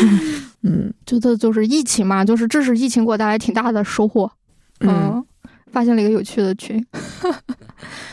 感觉房子这个东西，就虽然我甚至是有一度时间觉得，不管是买房还是租房，甚至单纯的提到房子，甚至是搬家，或者是东西多，马上就能激发很多人的这种创伤反应。对，因为你总得有个晚上回去的地儿呀。对，不管怎么样，你得都得有个住的地儿。当然也有我我看之前看过一个特别极端的那个那个新闻，我我觉得那个状态太酷了，就是太厉害了。但是我这辈子可能都做不到。就是嗯嗯，他就是那种断舍离到极致的一种生活状态，就是嗯没有家，没有没有房子，他的牙刷是就插在自己的那个腰带上。然后她平时就是住在公司，在美国一个游戏公司的华裔女性，嗯对她平时就是在公司睡，在公园洗脸刷牙，在公司的健身房淋浴，然后没有资产，没有不动产，也不拥有任何东西的这么一种生活方式，然后赚的所有的钱就存在了银行里，对 感觉存了很多钱的样子。然后她可以随时离开，嗯，随时随时不要这个工作，随时不在这个都市。我听你这样说，我有种感想，就是其实我们总觉得我们占有了很多物，就我们总是希望能拥有更多物嘛，不管是空间、房子这种，还是什么这个资产那资产。但其实你在占有物的同时，你也在被物占有，对，所以我感觉他真的很自由，没有什么东西占有他。是的，然后他占有的钱这个东西就很轻，我可以随时兑换成任何东西。他就说，当我不占有任何东西的时候，我可以占有任何东西，对对对对，对就是你可以随时去下一个地方。嗯，就是我觉得这种生活啊，就是在人类进入农耕文明之前，人类应该就是这么活着的。嗯，就他不占有土地，土地也不占有他。但当我们占有了土地，土地开始占有我们，然后我们开始拥有私产，也是私产开始拥有我们。包括很多时候，人为什么想要下一代？一个是可能有一些养老的困境，其实就是觉得我的财产需要由我的后代来继承。嗯嗯就是哇，物跟人的辩证关系。但我有时候就会觉得，我们这些东西，就是因为我有时候会觉得，就是早期其实还是会有很多就是跟地域歧视有关的笑话，或者说什么标签之类的东西。但是我有种感觉，就是你再往历史倒，就是大家其实都是一直在流动的。你说你是哪里人呢？就根本说不清。然后第二个就是每个人本质上其实都是地球的过客。你就说你是地球人，我觉得这是最不会错的答案了。我突然想起来一件事情，就是我那个刚来北京的时候，其实那个时候就是，比如说租房就不会说自己就是回家，可能就会说，比如说我回宿舍了，我回到住处了。嗯到后来，可能你就会，比如说和父母有的时候对话，可能来这边久了之后，有时候跟父母对话，他说：“哎，你那个下班没？”我说：“对，我现在快到家了。”他们有的时候反而会跟你说：“你快到家了呀，哦嗯哪个家呀？”哦 他就会强调，就就会跟你强调说，那个地方其实不是你的家，嗯你的家应该在他们那里。嗯，对哦我觉得对很多父母来说，孩子没有自己结婚所谓的成家之前，你的家就是宿舍，就是他们俩的。对我爸也会经常，我我晚上很晚了，我爸说你回宿舍了吗？我说哎呀，我这天我都工作多少年了，还回宿舍，太奇怪了。可在他们的记忆中还是那样的，嗯，就你只要还没有在他们心目中成家，那你回去的那个地方就是宿舍。哎呦，哎，我就感觉就是，就我反正现在没有一个特别明确的答案，就是我感觉我曾经一段时间还是比较坚信于某一种生活方式的，就觉得这么我就这么选了，然后我也就我甚至是说我承担它的代价。但是当你走到一段的时候，甚至是因为一些挺因为一些要素变了，或因为一些环境变了之后，你其实还是会忐忑和质疑的，然后然后又进入了下一个动荡或者是纠结的时刻，那我好奇，你之前很笃定的那种生活方式是什么样的？就租房子。嗯就是那种刚才我说的那种，努力挣钱，租房子生活。因为我当时也简单的算过，就是你如果真的是一个月租一万，假如说是租一万块钱房，但是对大多数人来说，这就是在浪费钱啊。但假如说你一个月租一万块钱的房子，然后你假如和你到时候去买几百万的房子，那最终你也可以住到六十岁，就这么算下来，那个钱差不多，甚至还会花的更少，而且中途你还可以反复换。如果没有通货膨胀的话，就是你的收入也会随着通货膨胀提高嘛。然后在前期，就如果说你觉得你到了一定年龄，你没有办法再获得这个收这么多收入，或者说，嗯，更高，哎，怎么说，就是获得这么多收入，或者说收入增长那么快的话，那你就可以用一些其他的方式，就是让它的利用利率的方式能跟通货膨胀差不多持平。就是就某种意义上要想办法是总有办法的。就那个时候我是还挺坚定这种这种活法的吧，但现在我突然间又有一点点的不坚定了。你会有想买房的冲动吗？嗯，倒不是说想买房的冲动，而是我在考虑有没有这种买房的可能和选项。因为我说实话，看完小昭的就是《想在东京买房》这个漫画之后，我就第一次意识到。买房也是一种选择，对，买房也是一种选择，就是因为可能在随在我的成长过程中，买房这件事情就是从来都没有把它当过一个选择，可能跟你会有点像，甚至是当你在，尤其是你来到北京工作生活之后，你就发现这件这个选项遥不可及，更难了，特别特别难，然后你就你就为了不被这种难打倒，你就干脆不考虑它吧，逃避可耻但有用嘛，对，就是一脚踢开，对，逃避可耻但有用，但是后面你发现也不一定呢。对，如果把它当做一个选项的话，那又是一个怎么样的情况？对我，我也是，我看了这个作品之后，突然就是产生了一种，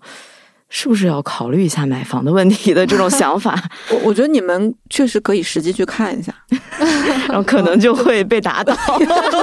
就是说不定，说不定你真的会找到说，哎，这个是我真的想住的地方，然后我也有能力的，因为真的不一定呢。但是我现在。对，我跟你说，我现在最难受的是什么？就当我开始想把买房作为一个可能的选择去思考的时候，然后我又意识到，买房本质上是对一个城市的投资嘛？对，是吧？是对，是参与一个城市甚至是一个国家发展的一些东西，然后而且包括你要在这里绑定很多很多的东西，我就又有一点点害怕。我其实一直都觉得买房跟我没有什么关系。一个是，呃，当然很现实，从经济层面考虑；其次就是我觉得这不太符合我的价值观。嗯嗯，就是我其实很难想象，我因为买房，然后要把后面三十年。都堵在这个房子上，然后我我就这么笃定，我就是这个生活会这么一直过下去吗？这也太太不可思议了！我连我明天会干嘛我都不知道。对，真的就是会强要求你必须得保障什么，你变必须变成一个你你得变成一个非常称职的社会螺丝钉，你不能出岔子，还得保就是啊，得不能出岔子，精神状况稳定，身体状况良好。然后还得保持一定稳定的抗通胀的收入提高，嗯嗯，就是挺难的。就是这是个不可逆的赌注。我觉得我就是对我来说，这个选择太可怕了。它和我们的生活绑定这么深的原因，也是因为它是太过于难得到了。嗯，就如果我们也能，比如说像恩娜一样，就是换一个城市，就是买个房子，然后又可以很轻松的把房子卖掉，然后再去买买另一个房子的时候，可能我们就不会考虑说。买房和我未来的人生一定要绑定。嗯嗯，就是还是买房对我们来说，这个代价，这个选择的代价太大了。就是你简单想，就是假如说就是一个能能让人住的还不错的还可以的房子，至少要三百万。三百万以下的房子就可能各有各的缺点啊。在北京啊，对，在北因因北京三百万已经是就是已经是很便宜的了。对，很便宜。你想三百万的首付是多少？至少要一百万。嗯，你得用多久筹到这个一百万，对吧？拿北京的平均工资算一算，然后呢，你这剩下的两百万你要还贷款。你假如说你贷你贷二十年，贷三十年，还再算上利息，你再算算你每个月要还多少钱？你就想想，你就想想想想，好，好像那个小新的爸爸是在今年才还完了他们家的贷款。嗯，好像前两天就是看到的那个那个大家就是玩的那个梗。啊，对对，想想。他爸爸还不完，小新还，就是，然后负债负债然后我觉得可怕的事情是，产权也就七十年。对，七十年之后会发生什么呢？我真的不知道七十年就是产权到期之后会干嘛呢？会怎么样呢？没有现在是没有没有这种说法，因为还没有到七十年，对，现在因为第一批商品我房还没到七十年。开始做这件事情还没有七十年，但是七十年之后，可能就会有房产税。我觉得很大的概率可能，比如说他拆迁的时候可以就是付更少的钱之类的。嗯，挺有趣的一件事情是，就是我妈妈她是第一批买了商品房的单身女性。嗯就是那个时候是她跟我爸爸离婚了，然后她自己独立去买了房子，嗯然后当时遇到了非常大的阻力。首先是她在家乡，她不在大城市，对。然后她当时买房的时候，像我外公什么的，他们都不理解，因为她也不在大城市，她有家人，她有自己的房子，然后她可以住在父母家，但是他就他就自己买了房子，也不知道他当时是一个出于一个什么样的考虑，嗯嗯对。而且那个时候应该是我我们国家刚有商品房这个东西，然后他就也还了房贷，对，借了一些钱付了首付，然后还了房贷。嗯对我觉得很这件事情对我很冲击。其实我不知道他当时是以一个什么样的喜，算是接收到了什么。时跟你妈妈一起，我是判给我爸爸那边，所以我在哦我爸爸那边生活。对，明白然可能也因为他不用养小孩，所以他的经济是可以保证自己为自己投资吧。明白。那你后面有跟你妈聊过这个事儿吗？聊过，就是他说他不知道，他当时就是觉得他很想自己住，对他很想自己住。一个多么真切的需要、对，啊，就真的是很本能的一种感性的东西，就是觉得他他想自己住。对，可能就是需要自己的空间。对对对，然后他是哦，再一个就是他可能算是那个年代的文艺青年吧，就特别爱看书。对，然后就是想有自己的空间，呃，然后他也特别喜欢捣鼓家装啊这些这些东西，对，嗯所以可能也也问朋友借了一些钱什么的，就买了这个房子。然后这个房子就是我觉得是他做的最正确的决定之一。他的生活就是会让我觉得是很向往的一种生活，非常自由。他他也他自己也真的是精神很独立的那种人，有很多自己的兴趣爱好。真好，对，真的，我榜样。我我老跟我妈妈讲说，我说我真是想我想活成你这样，嗯，想过你这样的生活。然后呢？他就说：“他说你，他说你们这代人可能错过那种红利期了。这么直接了吗？对，他就说，怎么这么直接？对，他说，他说，伤心了妈妈，对，他说可可能真的很难了。太伤心了妈妈。哎就我在跟你讲理想，你在跟我讲现实。对，然后我说，我说，我说真的是亲妈，哎呦，确实，真的是亲妈才能说的话。就是因为怎么说，就是我妈是就是会读伍尔夫的那种人，我要喜欢你妈妈，啊就是像、嗯、我要给你妈妈写信。嗯就是就是我们是真的会聊，反正就是她真的是我知道独立独立女生这个词之前认识的独立女性。啊真的是这样啊！我们是会一起聊，嗯，马尔克斯什么的那种。她自己的生活是非常自洽、非常愉悦的，真的真的非常棒。嗯然后给你妈妈当笔友，开玩笑。就是我，我觉得我跟我妈真的是真的很像朋友，嗯，不像不像是一个母女，母女然后也没有那种代际之间的呃捆绑啊什么的。反正，就是独立女性之间的关系。我我他在我在他眼里一点都不独立，对他说就是经济还不够独立。那我们很难经济独立对，我说妈妈，我错过红利期了。确实，对，我觉得独立真的首先是经济物质上的，然后其次是情感上的，就是你在情感上也能自给自足的，然后第三就是精神世界上的，然后你也是完满的。那这个时候你就算一个人还是跟别人在一起，其实都 OK，但是都很就这三个层面其实都很难，得需要好久的时间。我觉得大部分女孩会在三十岁左右的时候慢慢的一个个的达成，但是就是越来越难，障碍很多，干扰要素很多，意外也很多。然后阻力也很多。对，就是尤其是就比如说像我，像比如说类似于我妈妈这种情况，她可能就是，嗯，她在没有结婚之前，她就是跟父母住，然后结了婚之后，对吧，就有她自己的家庭，然后很快就有了我，所以她基本上是没有一个人住过的。所以每次我跟她聊我一个人住的快乐的时候，她都不太能，她就说。这有什么快乐的？或者说他能理解那种快乐，但是他没有真正的体验过，所以就觉得还挺可惜的。所以有的时候就会怂恿我妈一个人住，好像不太好，对我爸不公平。对，就会这样。而其实就是买房，就是你拥有一个属于自己的固定的空间这件事情，和比如说你其他的经济需求相比的话，它更像是刚需。就是比如说我其他的可以，比如说我减少我的物欲，嗯，减少我对于消费社会的依赖依赖，对，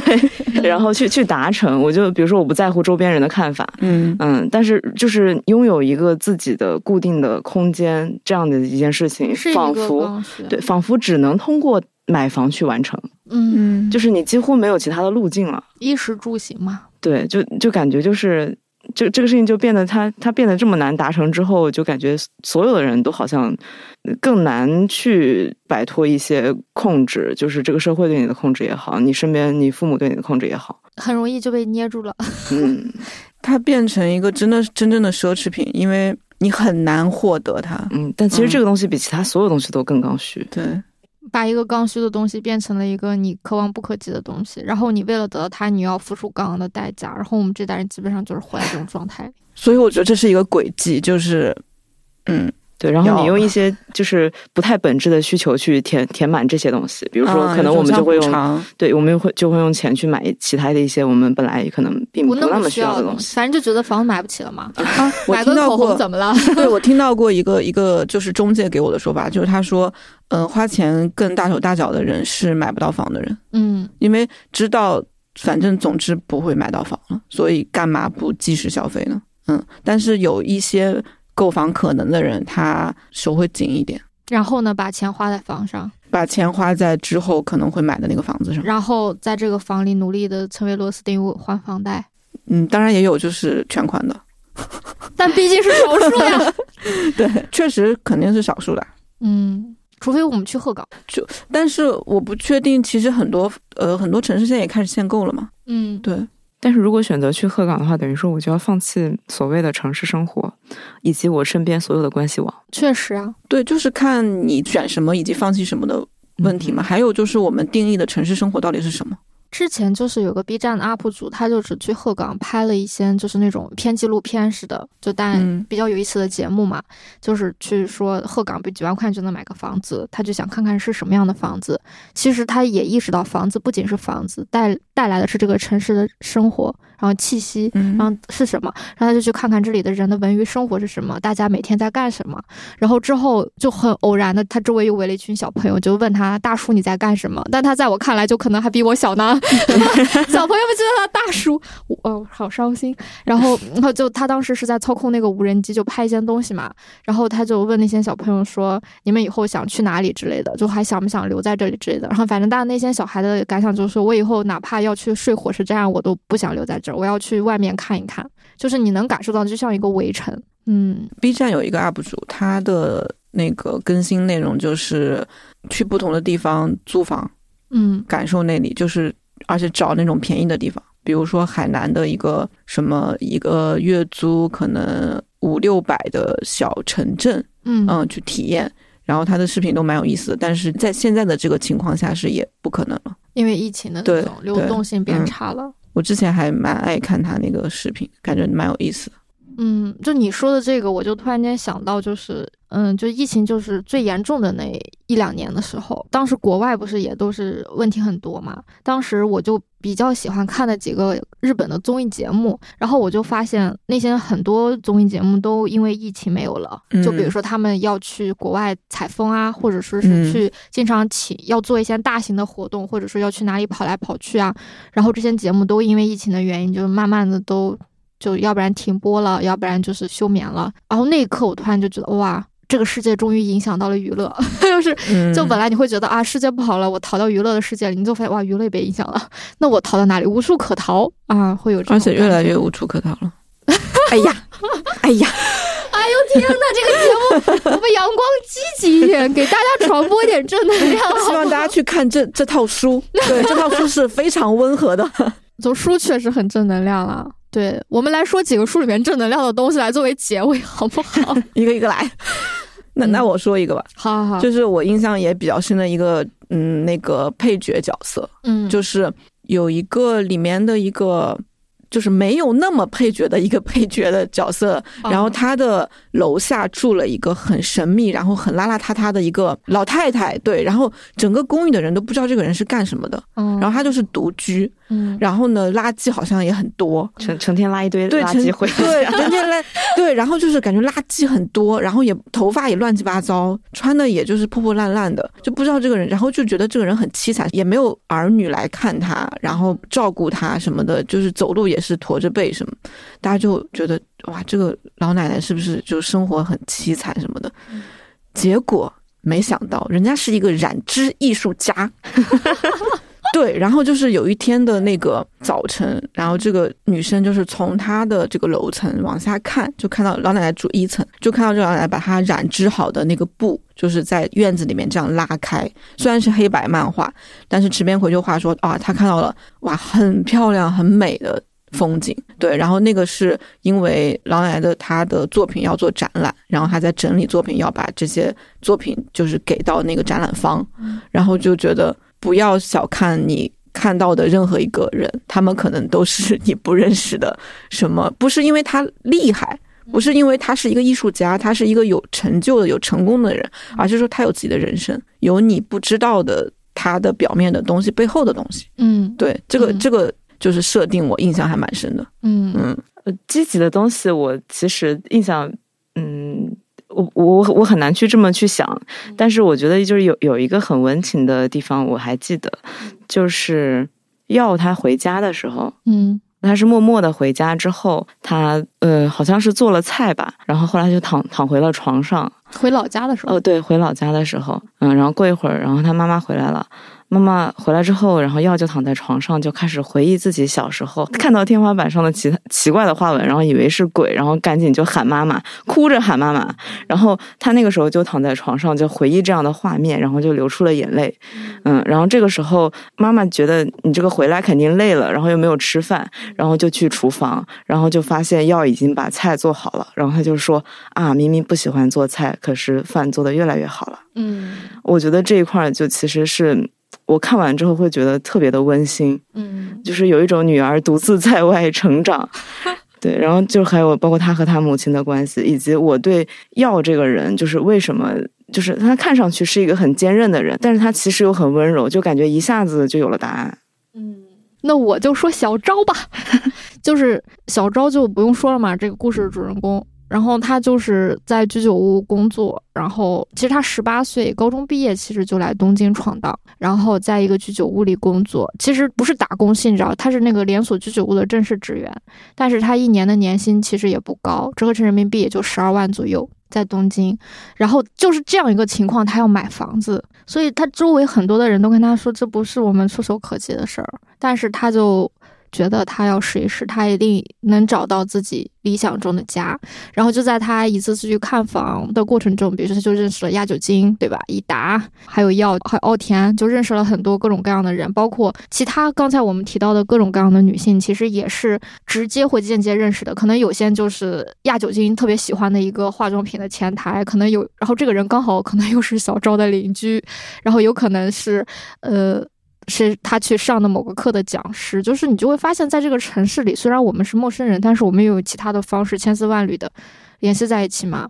然后可能很多人会特别好奇，就是那小赵到底有没有买到房子？我觉得这其实也不牵扯到剧透啊。其实他在第三卷的时候就买到了自己的房子，就在他买到房子那一刻，我真的特别高兴。就是我就会觉得这样子的一个人，他都可以买到房子。no，它其实能带来很多，就给我感觉就能带来很多希望嘛。然后呢，那这个后三卷讲的是什么呢？就讲的是他买到房子之后的人生，就是买到房子不是人生的终点，买到房子人生还要继续。然后小赵自己也就说了嘛，就是房子并不能代表幸福和安稳的生活，无论在哪里，日子都是一天一天过。就对小赵来说，重要的房子可能只是他他实现一个目标的开始，得到想要的东西之后，其实很多东西才真正开始嘛。那更重要的就是小昭在这个过程中，他要如何面对他的人生，然后他如何去跟周围的人相处，然后他如何理解这一切。然后我感觉，就每个时代的人或每个年龄的人，他都有自己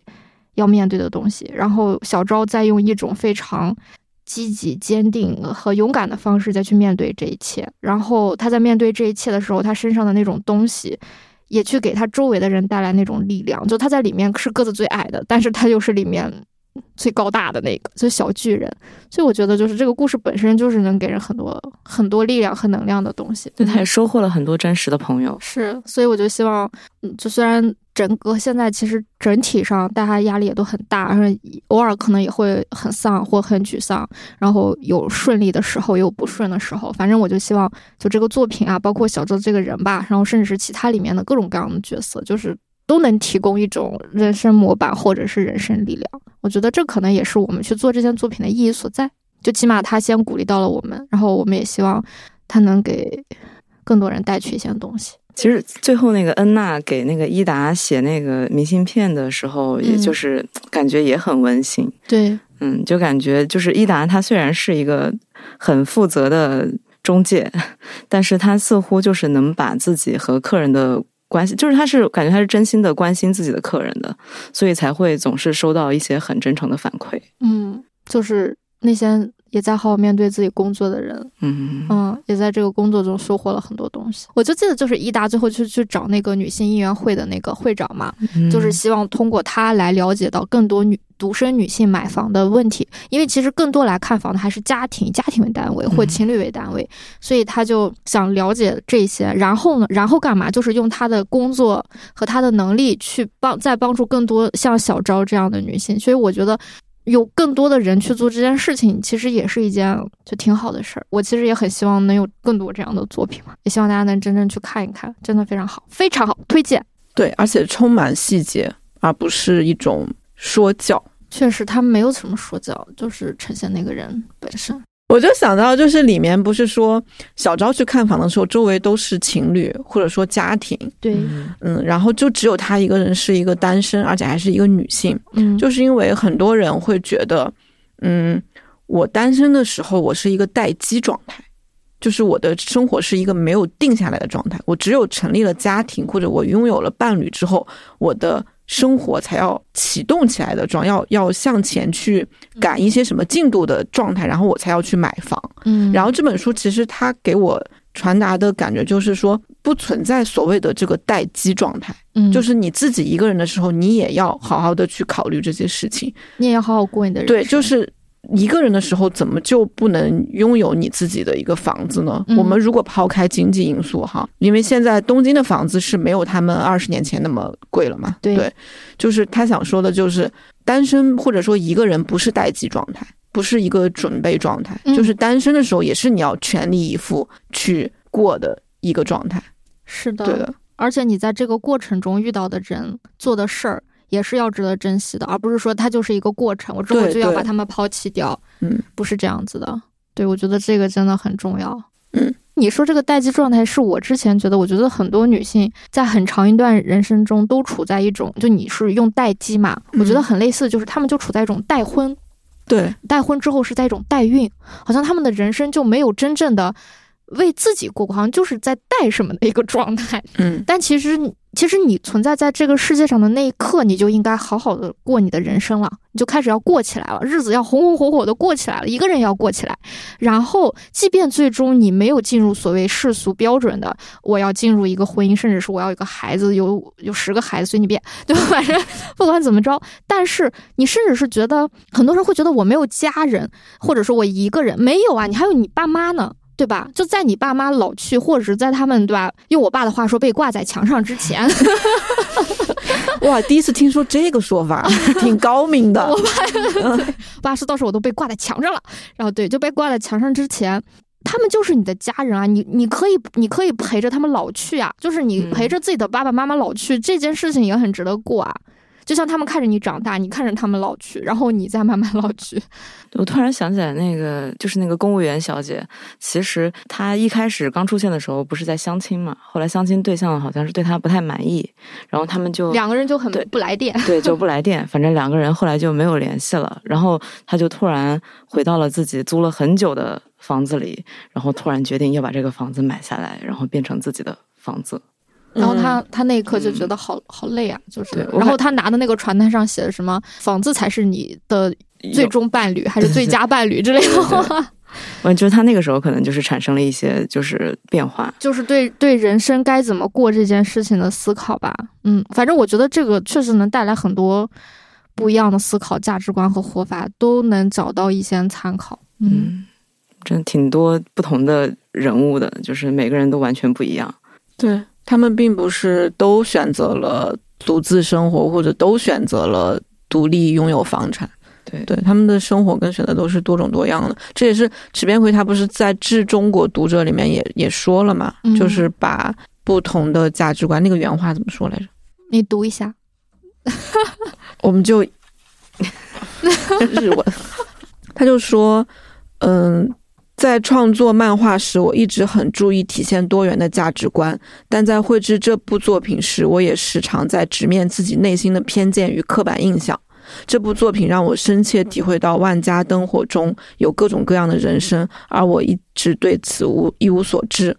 嗯嗯，这句话，嗯，就是我看的时候也是这样。就是比如说，我们会因为自己的生活方式或者生活环境，以及我们的前理解、我们读的书、嗯，我们喜欢的作品，而对很多我们根本不了解的东西拥有偏见。嗯，根本不了解的一些女性的选择。拥有一些嗯不好的那种判断，嗯，但是或许你根本一无所知，嗯，你不知道他的生活的细节。然后池边葵他这个东西就是他这个作品就是把这些都呈现出来，全是细节，对，全是细节，然后呈现出来，你你你才会发现说哦，原来他们这样子的生活着的女性，她背后可能是这样的。我觉得这个就很珍贵吧。嗯嗯，是的，我我刚刚突然想起来，就是书中又又一幕。就是那个，就是其中有个女孩，就是她。她应该是和小昭一起看房子，然后他很快的决定了就是买房，然后是他的爸爸帮他把房子买了，全款现第一第一话的。时候，对，然后后来就是后来他说他 dating 的男孩就是说被他吓到了，吓到了，就是一个女孩会，就是他爸爸会给他买买买一间完整的房子，就这件事情把男孩给吓跑了，但是他表现的就是很无所谓，嗯，这种被吓跑的男人配不上我，对，嗯。嗯，就是这也挺有意思的。总之就是细节超多，嗯，然后生活方式超多，嗯，就应该从第二弹开始吧。然后我们就有一个小习惯，就是为每一套书就会附赠一封信。然后呢，这封信大多数情况下就是我来写。然后比如说像海兽那次就是叫瑕疵，然后丰田彻野第三弹那次叫老茧。老茧，但老茧不是形容丰，就不是说丰田彻也，刚好是说外面是文库那个，就是说漫画家手上的老茧嘛。就是手冢问他的助手，就说福原，你手上的老茧疼过吗？然后福原说疼过，尤其是在赶稿的时候。就是这种细节，就是我觉得就是会发生在漫画家和 之间的一种对话。然后这次的信叫活法，就是。而且前段时间，就我们也在微博上做了一个小的活动嘛，叫让每种活法都值得被肯定。就是我的那种感受，就是这个作品它真的非常的平等的看待每一种活法。就是我觉得现在我们的价值观确实太单一了，然后我们的活法似乎老是在被规训成一个唯一的样子，所以我就觉得让每一种活法都值得被肯定这件事情，就是说搞笑一点，它是反内卷的，然后。说的稍微真诚一点，就是真的是每个人都应该按照自己内心真正的样子去舒展，然后找到一个确实，就像我在里面写的，就是属于你自己的原创的人生，这个很重要。就像刚才我们虽然聊得很丧哈，但是我觉得哪怕在这么一个很丧的状态下，我们也依旧能找到一个属于我们自己的人生。就是我起码不希望我们的生命因为外界或者说因为自己的放弃而。浪费掉，我觉得太可惜了，这最可惜的。毕竟我们都是妈妈一命换一命生下来的。而且我觉得，就我们之所以感觉到丧，其实是因为我们在探索自己的活法。嗯，如果我们不感觉到丧的话，我们会顺应很多更便利的活法吧。是的，就让我们继续探索吧，然后找到，然后好好的活着。那我们就，好吧，就让我们愉快的在这里结束。然后也特别感谢海德岛今天能来。谢谢，希望你以后常来，真的可以吗？你们这个豪华的录音室，可以可以，就以后如果有合适的话题就常来，我们可以再聊一聊。好呀，嗯，虽然我我输出的都是一些主观印象，主观印象也有主观印象的价值所在啊。原创的主观印象，对。那就让我们跟大家说再见吧，拜拜，拜拜，拜拜。